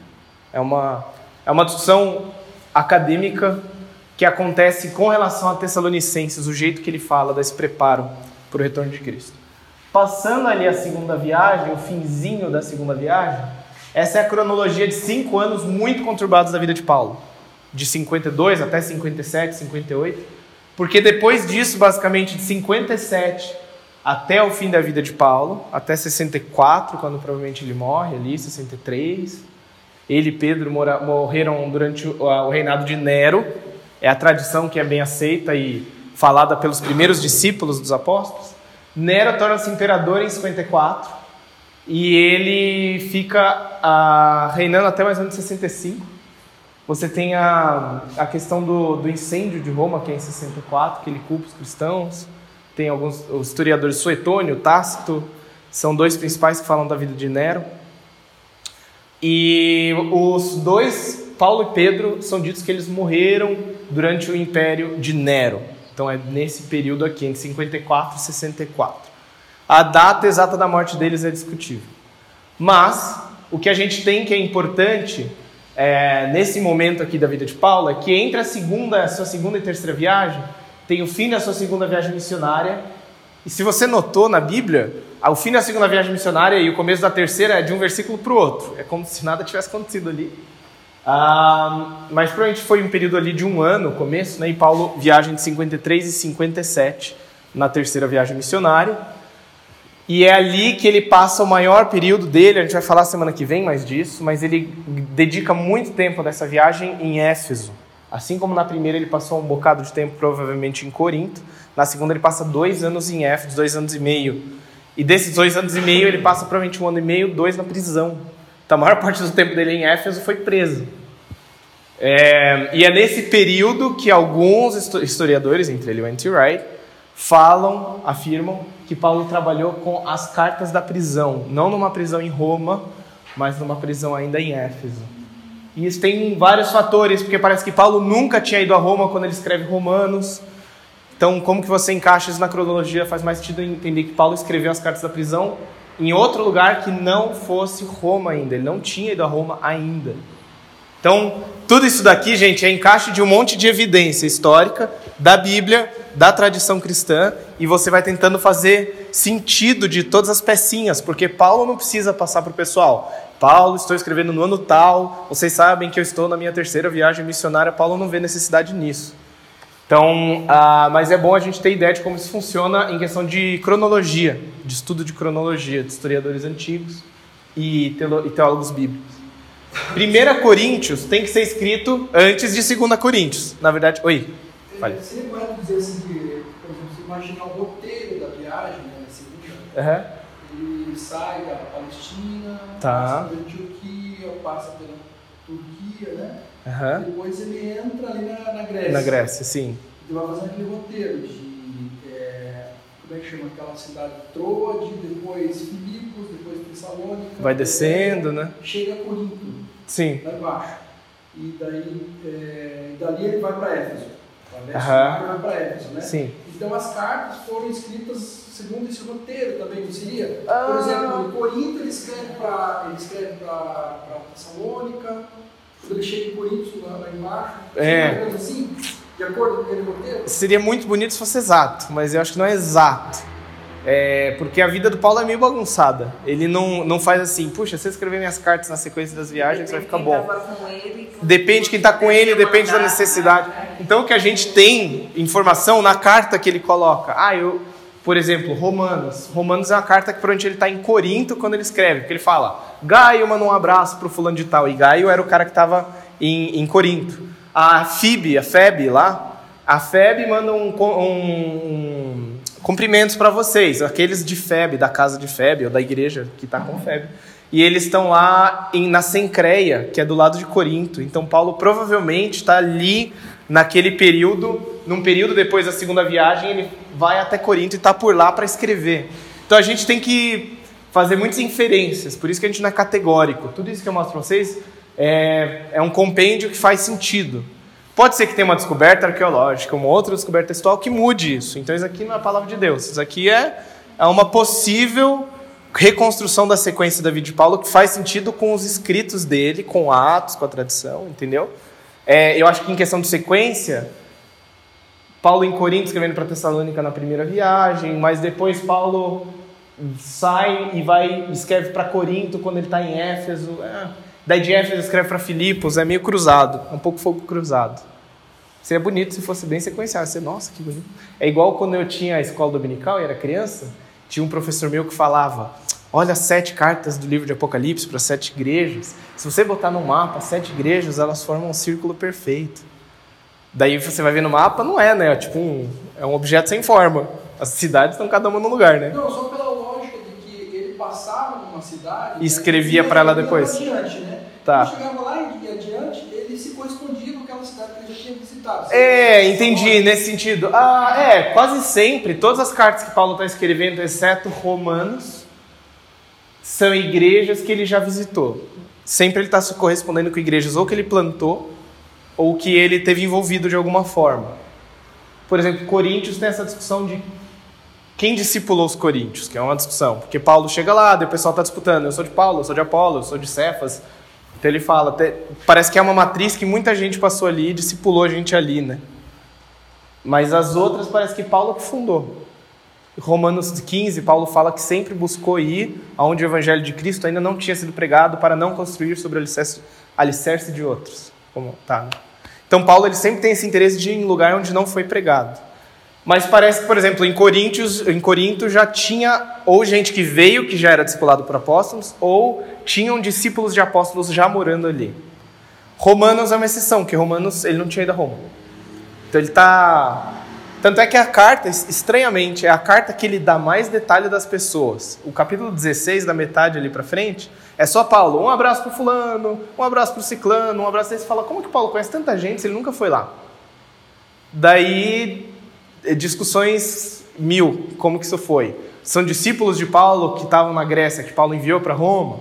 É, são pessoas que Paulo discipulou como Priscila e Áquila, e Priscila e Áquila foram para Roma, daí traziam informações dessas pessoas para Paulo, como que Paulo sabia tanto sobre a igreja de Roma?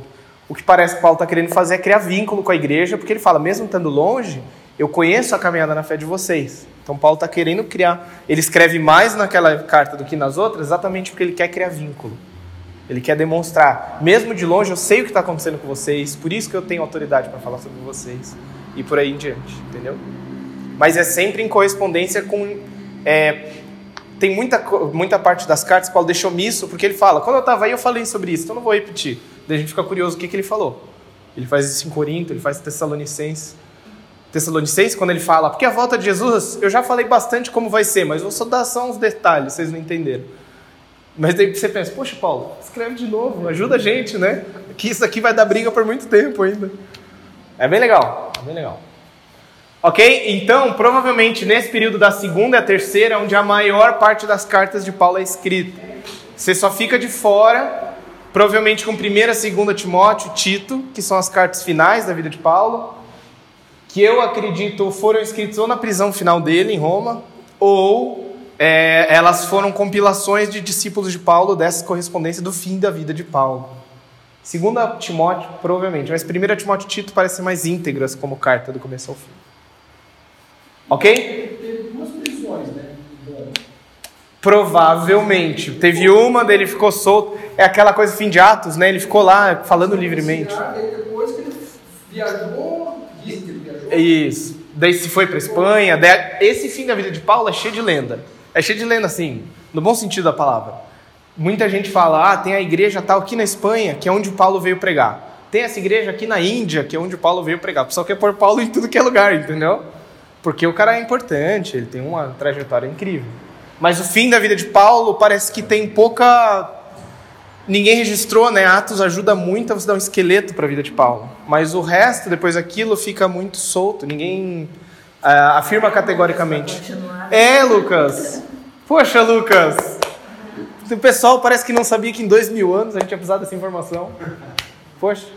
Por isso agora todos os meus e-mails eu boto assim, data tal, escrevendo de tal lugar, com tais motivações. Porque daqui a 500 anos pode ser que alguém precise. Ok? Dúvidas de cronologia? Ou de alguma outra coisa das outras aulas que não ficou claro? Como que ele escreveu é, Efésios também Éfeso? Ele seria mais bom estar em Roma escreveu essa é, uma essa é uma boa pergunta. As duas cartas que são mais controvertidas aqui são Efésios junto com Colossenses, porque elas são muito parecidas, né? Muita gente acha que joga lá para frente. Qual que é o... Tem um argumento do próprio Anti-Wright por que ele coloca aqui. Mas ele acha a primeira coisa que é Efésios foi uma carta circular. Tanto é que em muitos manuscritos antigos, lá onde está Paulo, apóstolo de Cristo, aos fiéis que estão em Éfeso, aquela parte, quase sempre aos fiéis que estão em Éfeso, tem muito manuscrito que não tem. Então é como se fosse uma carta de Paulo circular. É, é uma carta que tem testemunho. Como que se chama isso? Se chama evidência externa. Evidência externa é quando outras pessoas citam, ou lidam, ou dialogam com Efésios e Colossenses. Ela é muito cedo para ela ser uma carta escrita depois, porque você tem gente no ano 80 já citando ela com muita, como se ela já fosse amplamente conhecida. Isso tem que jogar a data para antes. Tem todas essas coisas, né? Mas, de novo, é uma possibilidade porque ele escreve da prisão, ele, ele fala sobre isso, né? Nessas cartas ele menciona bastante dele estar em prisão ele, ele tem que estar em alguma prisão, lá em Cesareia, em Roma. Daí vem muito essa discussão. Uma dúvida, Timóteo era judeu convertido ou era só cristão? O Timóteo. Hum. Timóteo era filho de mãe. Era filho de mãe judia, né? Judia e pai grego. É. Então, por que. Ah, tá. Não, já, já imagina a minha dúvida já foi. É, então. É porque ele foi circuncidado, às vezes o pai dele mais ele não velho. frequentava a sinagoga, o comentário do Deixa né, fala que provavelmente não frequentava a sinagoga, porque o pai era grego, mas quem instruiu ele, preparou ele para receber o evangelho de Paulo foi a avó Eunice, né? Eunice. Eunice Lloyd. Era Lloyd? Nós estudamos semana passada. Então, tá fresquinho aqui na cabeça da Pri, ó. Pode perguntar para ela, porque faz muito, muito tempo que eu estudei isso, eu não lembro. Mas o que eu lembrava é que ele era filho de judia e a avó e a mãe eram que tinham instruído ele. Paulo agradece até a família do Timóteo. Mas tem a coisa da circuncisão de Timóteo, que é um mistério também, né? Eu não sei muito bem por que, que ele não foi exatamente, talvez não fosse sinagoga. Porque o pai era grego. Porque o pai era grego. Então, essa coisa étnica, gente, essa coisa étnica, a gente tem que botar carne e osso nela para ver como é complexo, né? Ah, o cara. É que a gente não tem muito isso aqui, talvez assim, ritos, ritos modernos. O cara é filho de uma menina cigana com um brasileiro profissional, mas ele é um pouco cigano em alguns costumes, mas ele não é plenamente aceito na comunidade. Sabe aquela coisa? Essas distâncias étnicas, hoje no mundo ocidental diminuíram um pouco, mas na antiguidade isso era muito. Era bem caixinha, né? Era onde você está na estrutura. Sim. A linhagem é muito importante. A mãe, igual a gente fala da Tailândia, né? Tipo, não adianta você nascer na Tailândia, não adianta seu pai ser tailandês, não adianta se você está três gerações na Tailândia. Se a sua mãe não é tailandesa, você não é tailandês. Então tem muito disso em sociedades, especialmente menos, é, mais, não é mais tradicionais, mas não, ou não ocidentais, europeias e eurocêntricas na formação delas. Algo mais? Pessoal, vamos falar então rapidinho. Eu tenho. Estou olhando o tempo ali rapidinho. Falar de duas coisas hoje: sobre imitação de Cristo em Paulo e sobre Romanos. Eu vou dar um esboço, a gente vai dialogar com a leitura de Romanos. Esse é um tema que eu queria tratar porque ele é um tema.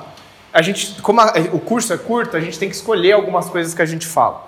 Uma das coisas que eu achava importante é essa função que Paulo traz sobre a coisa de imitar o modelo de Cristo e imitar o modelo de Paulo. Por quê? Eu vou explicar depois só para vocês ficarem curiosos. Vamos falar de alguns textos que tratam dessa ideia de imitar a Cristo ou reencenar a vida de Cristo. É, alguém pode ler para mim, por favor? 1 Tessalonicenses 1,6.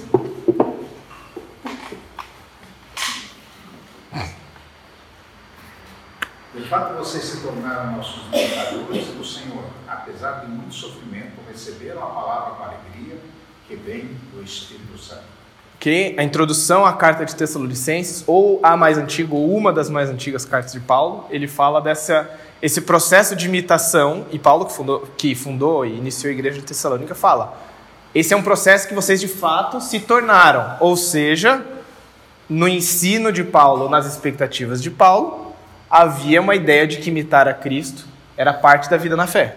Então só para a gente carregar isso na mente na igreja que Paulo fundou existia essa expectativa e Paulo está grato por isso. 1 Tessalonicenses 2, 14 e 15. Porque vocês, irmãos, tornaram-se imitadores das igrejas de Deus em Cristo Jesus que estão na terra. Opa, perdão. E é só clicar para cima. Vocês sofreram da parte dos seus próprios conterrâneos as mesmas coisas que aquelas igrejas sofreram da parte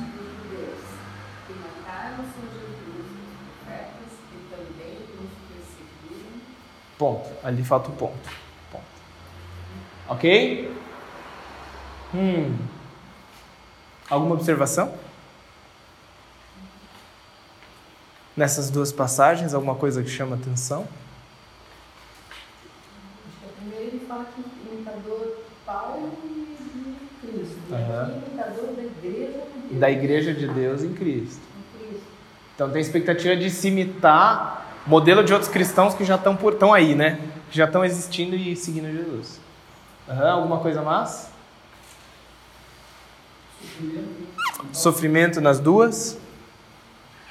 Eu vou falar mais disso ali na frente, mas imitar Cristo implica a trilha dele, né? O caminho dele que implicou sofrer pela mensagem que ele trazia, que é uma certa loucura para os que estão, né? Loucura para os gentios escândalo para os judeus. Tem uma coisa da sofrer faz parte da imitação de Cristo. Hum. Hum. Alguém lê essa passagem inteira, por favor? Eu só botei ali porque senão vai ficar muito longa, mas 1 Coríntios 4, 9 a 16. Vamos à Bíblia. Enquanto abre, eu queria só falar. Paulo, nenhum momento, escondeu que viver com Cristo não traz sofrimento, diferente do, da, da, da teologia da É. Se você quer seguir, sofrimento. Sim. É, esse é um ponto de contato nesses estudos que eu falei, acho que na semana passada, na semana retrasada ou na outra, sobre é, Paulo e Jesus. Acho que eu falei sobre isso. Tem uma área de estudos só sobre Paulo e Jesus para ver assim por que, que eles diferem, por que, que Jesus fala de reino de Deus, Paulo fala de justificação. Mas daí tem esse estudo ele fala de intersecções e um deles que é muito forte é essa coisa de tomar a própria cruz, imitar e seguir a Cristo, que está no discurso de Jesus preservado pelos seus discípulos, em Paulo. Então é uma coisa que tem uma continuidade entre os dois, né? É verdade. 1 Coríntios 4, 9 ao 16. Alguém pode ler, por favor? Porque me parece que Deus nos pôs a nós, os apóstolos, em último lugar como condenados à morte. Viemos a ser um espetáculo para o mundo, tanto diante de Deus como de homens. Nós somos loucos por causa de Cristo, mas vocês são sensatos em Cristo. Nós somos fracos, mas vocês são fortes. Vocês são respeitados, mas nós somos desprezados. Até agora estamos passando fome, sede e necessidade de roupas, estamos sendo tratados brutalmente, como temos presidência certa e trabalhamos arduamente com nossas próprias mãos. Uhum. Quando somos amaldiçoados, abençoamos, quando perseguidos, suportamos. Quando caluniados, respondemos amavelmente. Até agora, nos tornamos a escória da terra e o lixo do mundo. Não estou tentando envergonhá-los ao escrever essas coisas, mas procuro adverti-los como a meus filhos amados. 16. Até 16. Embora possam ter 10 mil tutores em Cristo, vocês não têm muitos pais, pois em Cristo Jesus eu mesmo verei. Por meio do Evangelho. Portanto, suplico-lhes que sejam meus imitadores. Ok. Eu acortei o versículo 8, que é um versículo bem sarcástico. Vocês já têm tudo o que querem, já se tornaram ricos, chegaram a ser reis e sem nós. Como eu gostaria que vocês realmente fossem reis para que nós também reinássemos com vocês. Essa passagem, Paulo é muito ácido em Coríntios. Ele, essa, essa parte, ele está falando assim: bom, vocês, é, pelo visto, vocês já têm tudo o que querem, a vida de vocês está boa. É bom mesmo, né? A gente aqui está apanhando, vocês estão super bem, a gente aqui está sendo caluniado, vocês estão sendo abençoados. E mas no fim ele fala: eu esperava, eu quero que vocês suplico a vocês que sejam meus imitadores. Parte da mensagem de Paulo é, é que alguma coisa está acontecendo em Corinto que está errada. Tem alguma coisa errada com as expectativas deles, que eles não estão vivendo no padrão que ele e os apóstolos estão vivendo. Ele está falando, nós estamos passando isso vocês vão vendo outra coisa. Tem alguma coisa errada. E no fim ele fala, não estou falando isso para envergonhar. Mas de novo, Paulo é meio ácido. Não adianta vocês terem 10 mil discipuladores. Parece que eles não, não imitam, né, Jesus? Sabe discipulador frustrado? Essa aqui é a carta do discipulador frustrado. É... Ele suplica que eles sejam imitadores. Tenho essa coisa da expectativa da imitação de Paulo. Filipenses 2, de 5 a 11. Quem pode ler?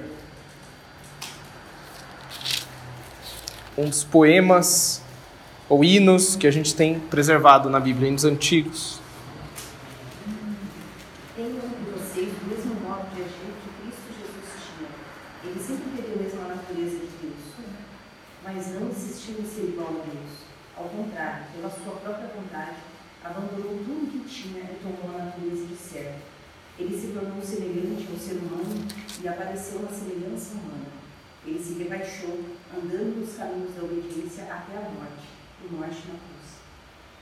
Até o 11. Até o 11, pode ser. Por isso Deus lhe deu a mais alta honra e um nome que é superior a qualquer outro nome. E assim, em homenagem a Jesus, todos no céu, na terra e no mundo dos mortos cairão de joelhos e anunciarão publicamente que Jesus Cristo é o Senhor para a glória de Deus, é, essa é uma das minhas passagens preferidas. É um, é um, texto muito bonito, escrito do jeito que ele é. Ele tem esse formato que a gente chama quiástico.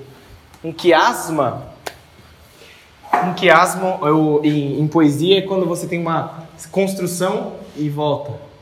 Ou seja, você está falando, o gato subiu no telhado, subiu na calha, subiu pelas telhas, olhou o pôr do sol, desceu as telhas, desceu a calha, desceu o telhado. Sabe isso aqui? Um quiasma.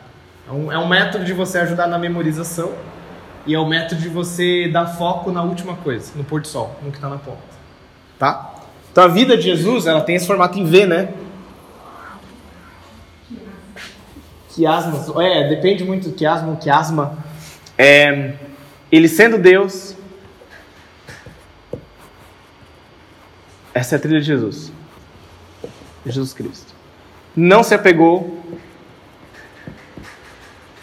se esvaziou,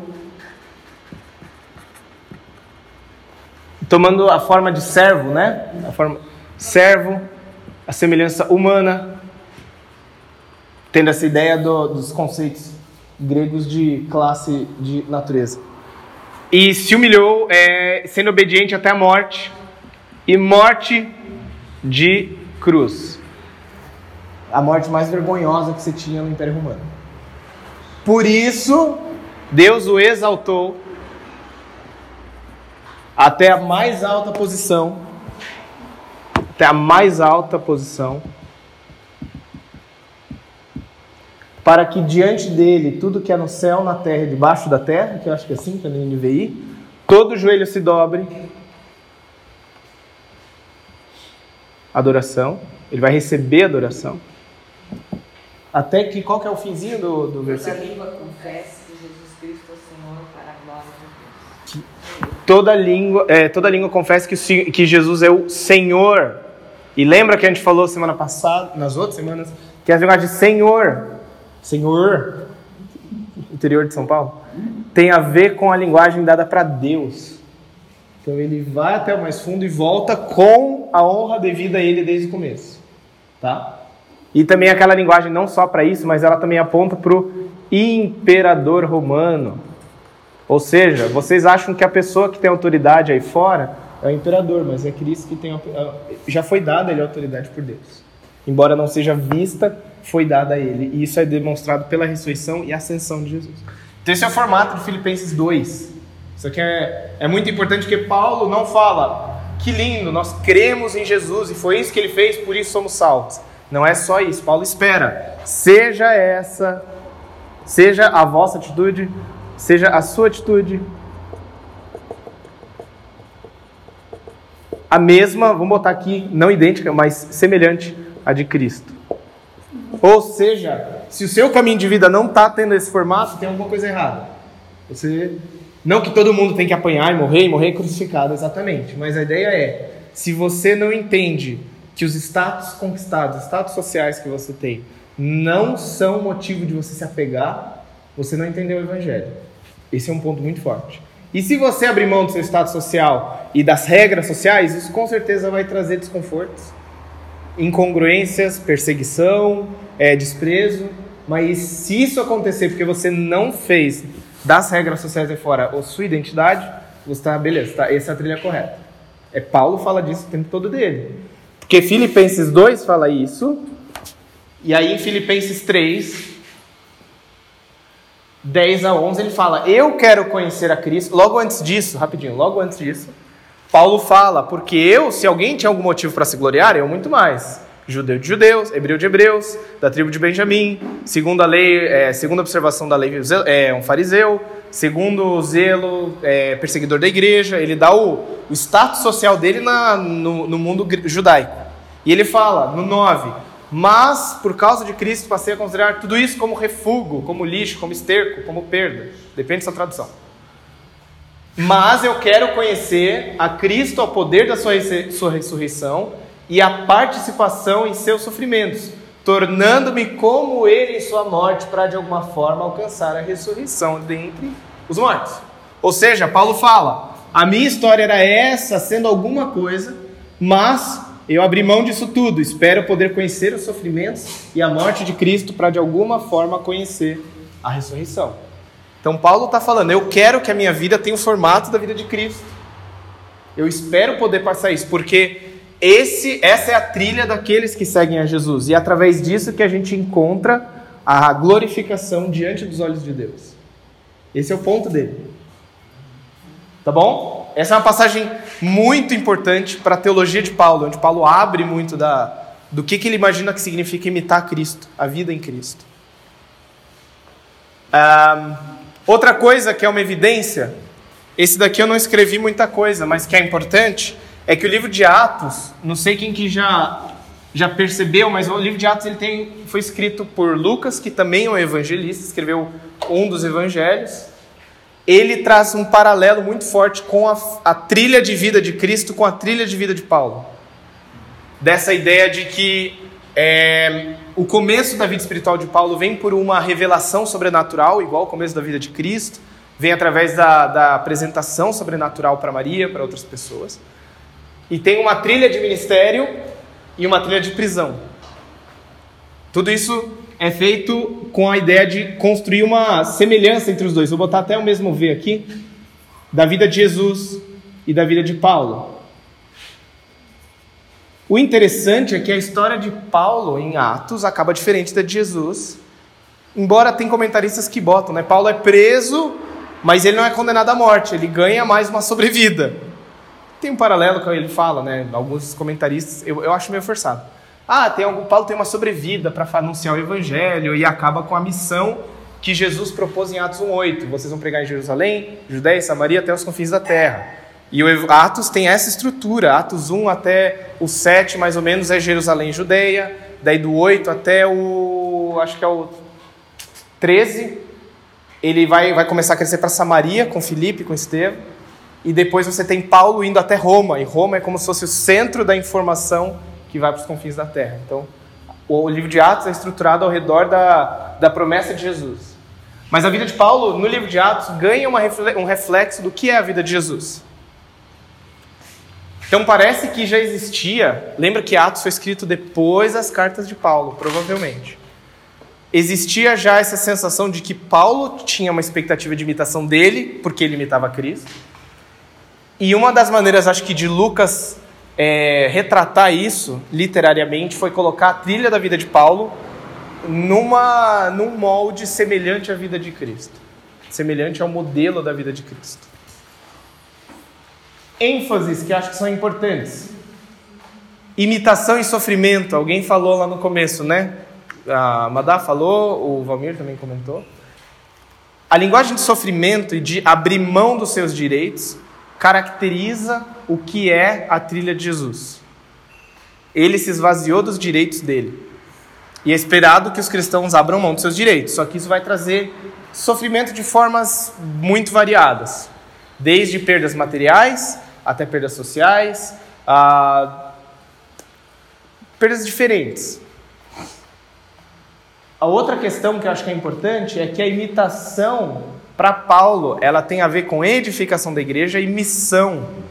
Porque quando em quase todos, quase todos não, boa parte das cartas de Paulo, Romanos é assim, Gálatas é assim, Efésios é assim, tem aquela divisão de o que que Deus fez e o que que ele espera que aconteça na vida de vocês na prática. A posição e a prática, né? Muitos falam. Na prática é esperado assim. Portanto, vocês submetam-se uns aos outros. Vejam os interesses do outros acima dos seus. Vê, é, recebam uns aos outros como Cristo vos recebeu, isso Romanos 14, né? Essa linguagem de assim como foi feita, vocês façam vocês também. Essa expectativa de que a vida da igreja, a vida do uso de dons é feita ao abrir mão. Eu abro mão de ser tudo para ser uma parte do corpo. Eu abro mão de ter autoridade para ser um servo. Essa é a expectativa de que a edificação da igreja, especialmente Efésios 4, Romanos 12, é, ela é feita, em 1 Coríntios 12 a 14, ela é feita abrindo mão do status, abrindo, abrindo mão da ideia de ser o maior. Em 1 Coríntios, quando a gente fala lá do 12 ao 14, que Paulo fala sobre dons de línguas, sobre o funcionamento do corpo, bem ajustado, ele se, ele se edifica a si mesmo. Ele fala que o cerne disso é 1 Coríntios 13, é o amor autossacrificial, o amor ágape, que é o amor que é usado para caracterizar o amor de Cristo por mim. Lembra Paulo fala? É, eu fui crucificado com Cristo, já não sou eu que vive, mas a vida que agora eu vivo na carne, eu vivo pela fé no Filho de Deus que se deu e se entregou, que me amou e se entregou por mim. O amor de Cristo pela igreja é caracterizado com esse amor ágape. É o amor que sacrifica, abre mão do status, abre mão até da vida. Esse amor é esperado dos cristãos. Esse é o ponto central. Se você quer viver como igreja, 1 Coríntios 13, você tem que aprender o amor de Cristo. É isso que gira a roda da igreja. A igreja só vai ser edificada quando você viver esse amor. E é a partir disso que a igreja tem competências para ser um corpo estável e funcional para exercer a sua missão no mundo, para servir o mundo, para atrair o mundo com uma coisa diferente. Isso é uma, é uma ênfase importante. E a terceira coisa que acaba sendo uma inferência é que Paulo fala: sejam meus imitadores como eu sou de Cristo. Ou seja, Paulo podia simplesmente direcionar qualquer questão a Cristo. Mas ele fala: vocês foram imitadores da igreja de Deus. Vocês foram, sejam imitadores meus. Então a trilha da imitação de Cristo tem um processo que a gente chama de discipulado. Eu tenho que aprender a, a como é, emular a palavra, sei lá, não, imitar, emular, reencenar o amor de Cristo, porque depende da igreja que eu faça isso, porque virão novas gerações que precisarão aprender o que é imitar a Cristo. Isso vai ser feito por discipulado. Três ênfases. Pois bem, fale. Aquele livro que a gente estava fazendo para a propósito, né? Aham. Um comentário que o fala, não sei se vocês vão lembrar, ele comenta muito sobre essas atitudes, essas mudanças, Aham. como sendo uma preparação para a vida futura. Então, eu lembro Sim. que minhas filhas me disseram, né, que elas estavam perguntando sobre. Aí uma delas disse, ah, mãe, então a diferença é que a gente tá, vai fazer isso, procura mudar, isso é uma preparação para a vida futura. Aí eu comentei com ela, imagina terrível seria o céu se ninguém mudasse, se ninguém chegasse. Como tá aqui, nada Desacostumado, mudasse, né? Mas eu achei que tinha muito parecido com o que você está comentando, com o que o livro falava, né? Sim. muito- Sim. legal. E essa coisa na perspectiva de Paulo, teve uma aula, eu não sei se vocês, não estavam, mas teve aula que eu falei sobre essa visão de Paulo da história. Lembra que a história, na perspectiva judaica, era seguir o curso, intervenção de Deus, novos céus e nova terra. Ou escaton, fim dos tempos, nova terra. Para Paulo, a ideia é que isso aconteceu e não foi assim, teve um apocalipse, destruiu o mundo, recomeçamos. Para Paulo, ele acha que isso já começou quando Deus veio e enviou a Cristo. Então Jesus Cristo começa a ser o começo dessa nova vida do futuro agora, por meio da igreja que recebe pela morte de Cristo, pela salvação em Cristo, o Espírito Santo. Então tem uma, essa a gente chama, né, uma sobreposição que tem uma primeira vinda de Cristo. E nesse momento agora, onde a gente está vendo agora, entre o ano que Cristo veio, morreu, ressuscitou e e agora, nós vivemos uma, um período de sobreposição. A antiga, o antigo tempo, para não ficar parecendo linguagem de nova era, antiga era e nova era. Antigo tempo ainda está vindo, desde a época da criação, ainda está aqui. Mas a presença de Deus do futuro, do novo céu e da nova terra, já está presente. Já está acontecendo. Como? Por meio da igreja, que recebeu o Espírito dele e é capacitada a viver esse reinado futuro de Deus hoje. Então, é essa invasão do, do, do tempo futuro agora. A gente tem essa invasão. E vai haver um tempo em que Jesus tem uma segunda vinda, em que essa era acabará e aí vai ter só o reinado de Deus, explícito e visível. Então a gente está vivendo nessa coisa. A gente já está se acostumando a viver no tempo futuro, porque em partes a gente já está recebendo as bênçãos desse tempo futuro, está recebendo as, as possibilidades do Espírito Santo para viver essa vinda futura e já se submete a Deus como rei, embora isso não seja visível. Vai ser visível no futuro. Entendeu? Então, a sobreposição é muito importante. E acho que né? Aprender a viver aquilo lá hoje é porque é o que a gente viver sob, é, debaixo do reinado de Deus vai caracterizar o futuro. Então, nada mais coerente do que já aprender agora como fazer isso. Mas acho que também é interessante esse livro que ela colocou, ele tem a, o propósito do sofrimento, né? Sim. Que assim, parece que a ideia, o propósito do sofrimento não é uma coisa gratuita, assim, ah, Sim. Tá, às vezes sofrer, chatear. só- É, autoflagelo, né? Mas esse sofrimento ele tem uma função de moldar a gente, né? Para aquela vida plena, ser o reino pleno, né? Ou seja, o sofrimento de hoje, de agora, tem reflexo na vida Sim. na vida eterna. O Paulo fala, né? Porque os, os nossos presentes sofrimentos não se comparam à glória futura, à glória futura. Porque os nossos sofrimentos estão produzindo preços de glória que vão trazer uma nova situação. Então o sofrimento, ele tem, ele molda o caráter, mas tem alguma, ques- alguma coisa, né? Paulo, ele dá algumas pinceladas aqui ali, ele nunca constrói uma teologia do sofrimento, exatamente, mas ele fala, os nossos sofrimentos, eles não são despropositados. Eles não são assim, ah, você sofre, quer ver? Uma coisa que é a linguagem de... Gente, desculpem, hoje eu tô, tô no desenho aqui demais. Eu vou trazer pra cá para o pessoal daqui não sofrer tanto, tá? Paguei, gente. Quem copiou, copiou. Passa pra sala. Ah, no Império Romano você tem essa a pirâmide, a pirâmide estrutural, como toda a sociedade, pirâmide estrutural do imperador, que você já tem o imperador ele tem um caráter de intersecção do mundo divino com o mundo físico. Ele é o Augusto, esse negócio do Augusto é o exaltado, é aquele que foi exaltado pelos deuses. E daí você tem todo o mundo dos, dos livres. Não, antes dos livres você tem tipo a tem uma palavra para isso. Fugiu agora, não é realeza. Nobreza. Nobreza, vou usar nobreza agora, acho que faz mais sentido que realeza é outro, outro formato. Daí você tem os livres, daí você tem os escravos.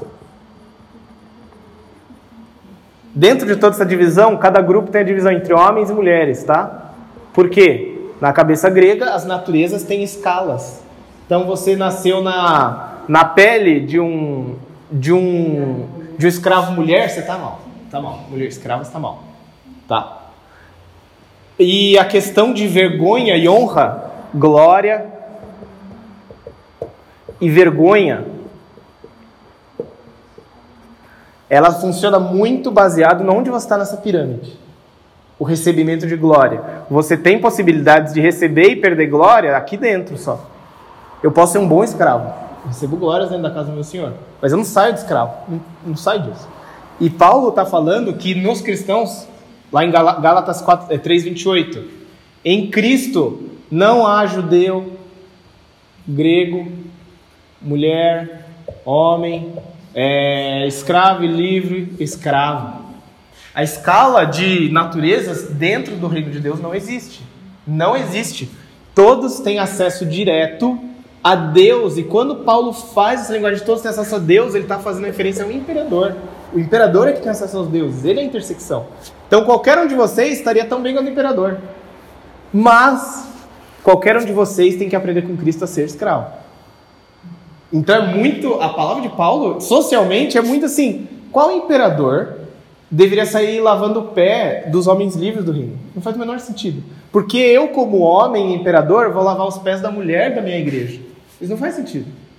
Por isso a igreja é um negócio. Gente, isso aqui é uma desconstrução social muito irritante. Se você joga um grupo aqui dentro e tem um cara da nobreza que sabe que é um homem que lava os pés de uma mulher na igreja, ou recebe a ceia de um escravo, que raio de sociedade é essa? Não faz o menor sentido.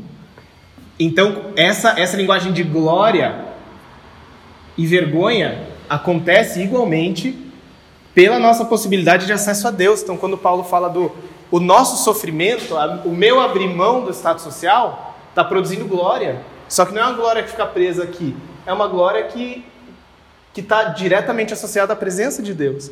Eu estou aprendendo a, a refletir a glória dele de um modo especial, para o nosso momento, pelo menos agora, entende? Então a linguagem não de sofrimento, de glória e vergonha, e de sofrer, de se humilhar, ela quebra toda uma pirâmide social. É loucura, eu acho loucura isso. que mais? que mais vocês acharam interessante?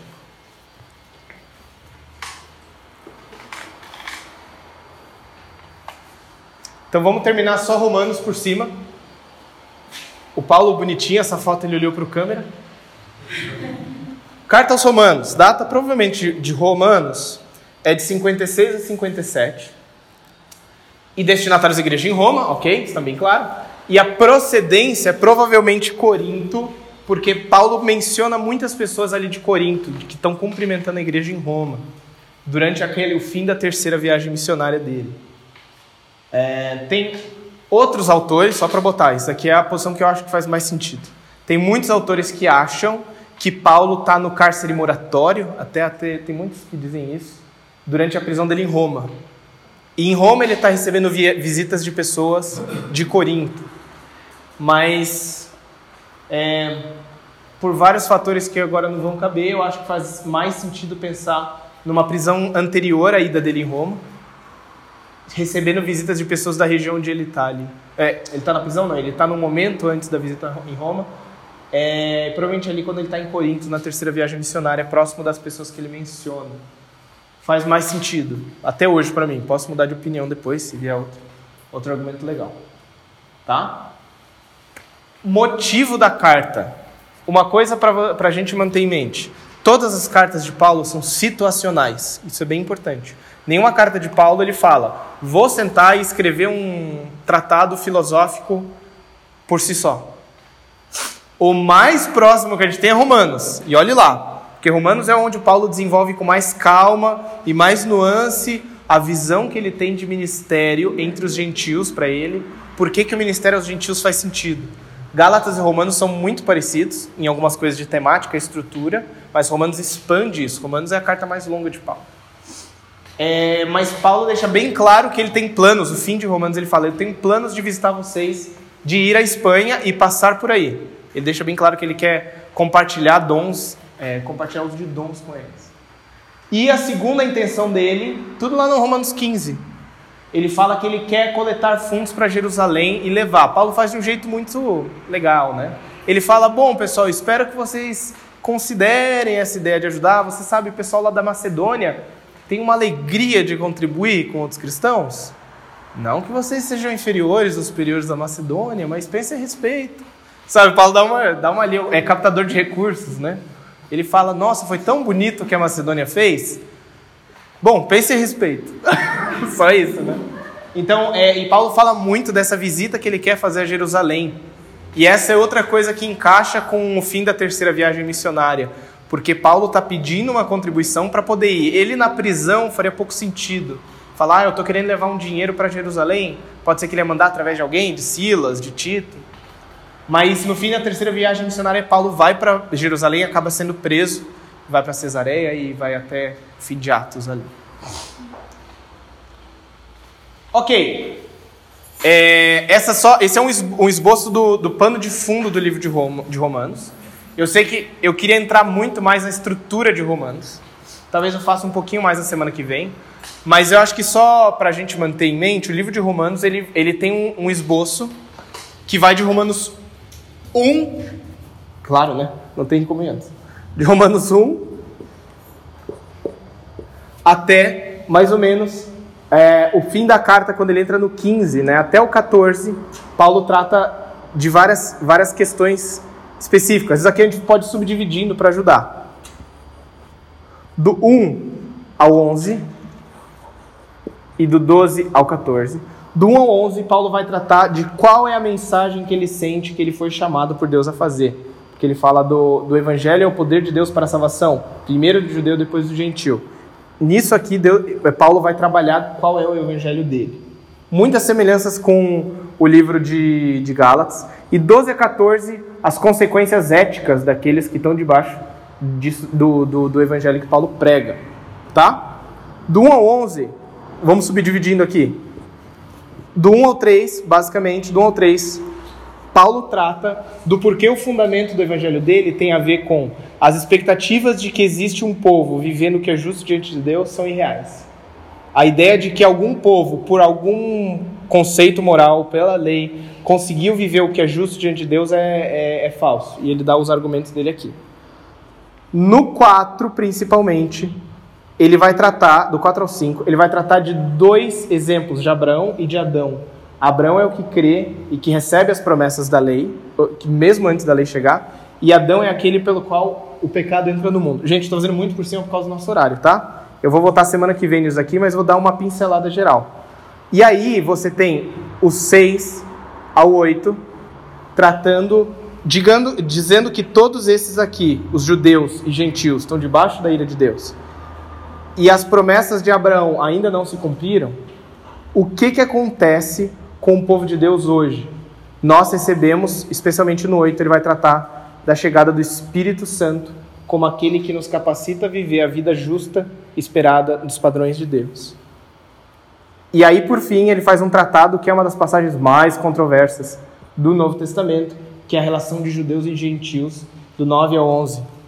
Igual a gente falou em Gálatas sobre o exemplo de Abraão com a mulher livre e a mulher escrava, ele usa um exemplo do Antigo Testamento, de Isaac com os dois filhos, Jacó e Esaú. Deus quis exaltar Jacó, quis honrar Jacó e quis desprezar Esaú. É uma passagem muito dura para a nossa modernidade do autonomia, da autonomia do indivíduo. Tá bom? Então ele vai tratar do lugar dos judeus e o ponto que Paulo chega é: o meu desejo é que os judeus se convertessem. Mas ele acha que ainda vai haver uma restauração final para Israel e enfim, o Israel de Deus, judeus e gentios juntos, vão se completar como povo. Daí depois Paulo faz as consequências éticas disso daqui, tanto é que o começo do, dessa passagem é aquele versículo que a gente decora quando a criança roga-vos, pois, irmãos, pelas misericórdias de Deus, que apresentei os vossos corpos. É, Paulo fala, diante disso, eu rogo que vocês apresentem o corpo de vocês como sacrifício vivo. Pela renovação da mente de vocês, vocês vão aprender a viver de um modo diferente. O objetivo de Paulo, e eu acho que isso é importante trazer, não é só explicar como pessoas chegam no céu. Não é assim, ó, todo mundo está debaixo da lei de Deus, vai todo mundo para o inferno, mas em Jesus nós vamos para o céu.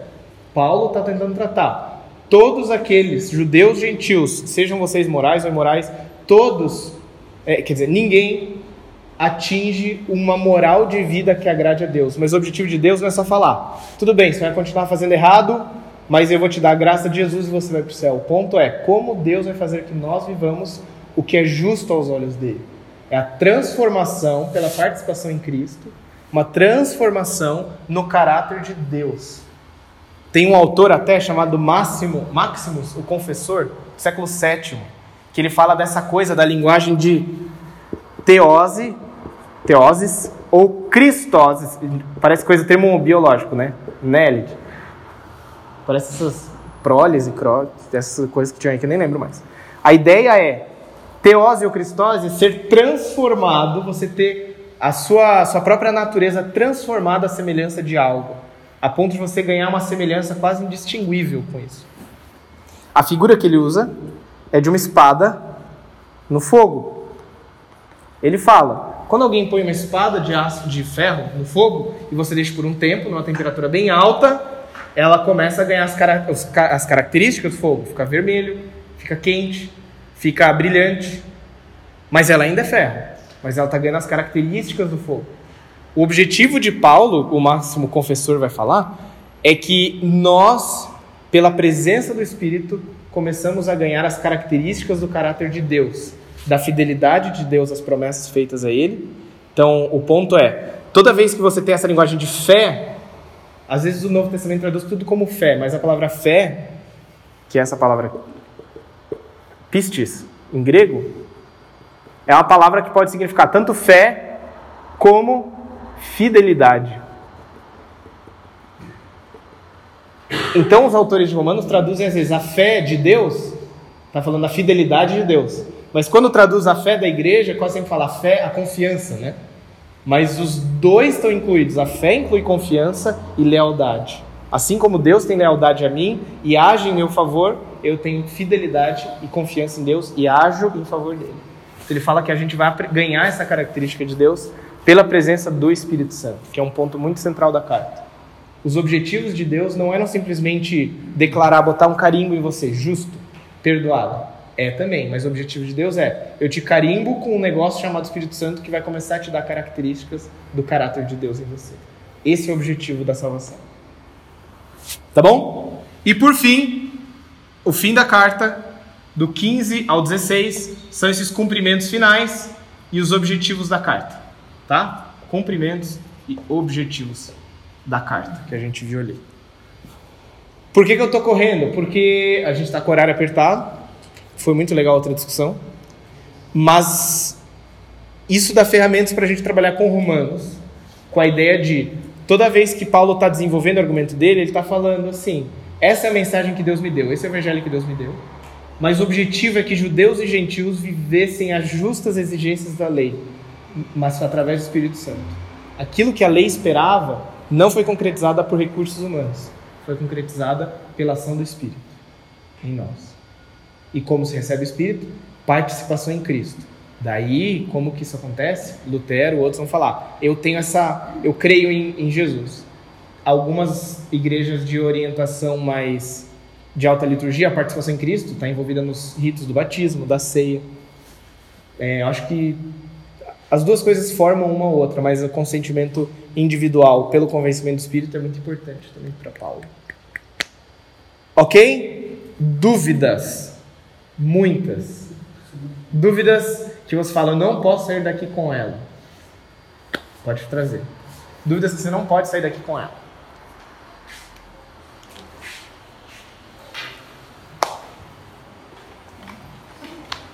Ou me procure no final também, se se tiver interesse. Tá bom? Pessoal, semana que vem nós voltamos com a terceira viagem de Paulo e a gente vai trabalhar a carta Efésios, especialmente a, a maneira como Paulo constrói a linguagem da autoridade de Jesus em paralelo com a autoridade do imperador. Cara, tem muita coisa interessante de background assim que vai de, de pano de fundo histórico que vai ajudando a gente a entender por que Paulo atribui algumas características a Cristo, que elas fazem sentido no mundo, mundo imperial. Muito legal. Ok? Gente, Deus nos abençoe. Nos vemos à noite.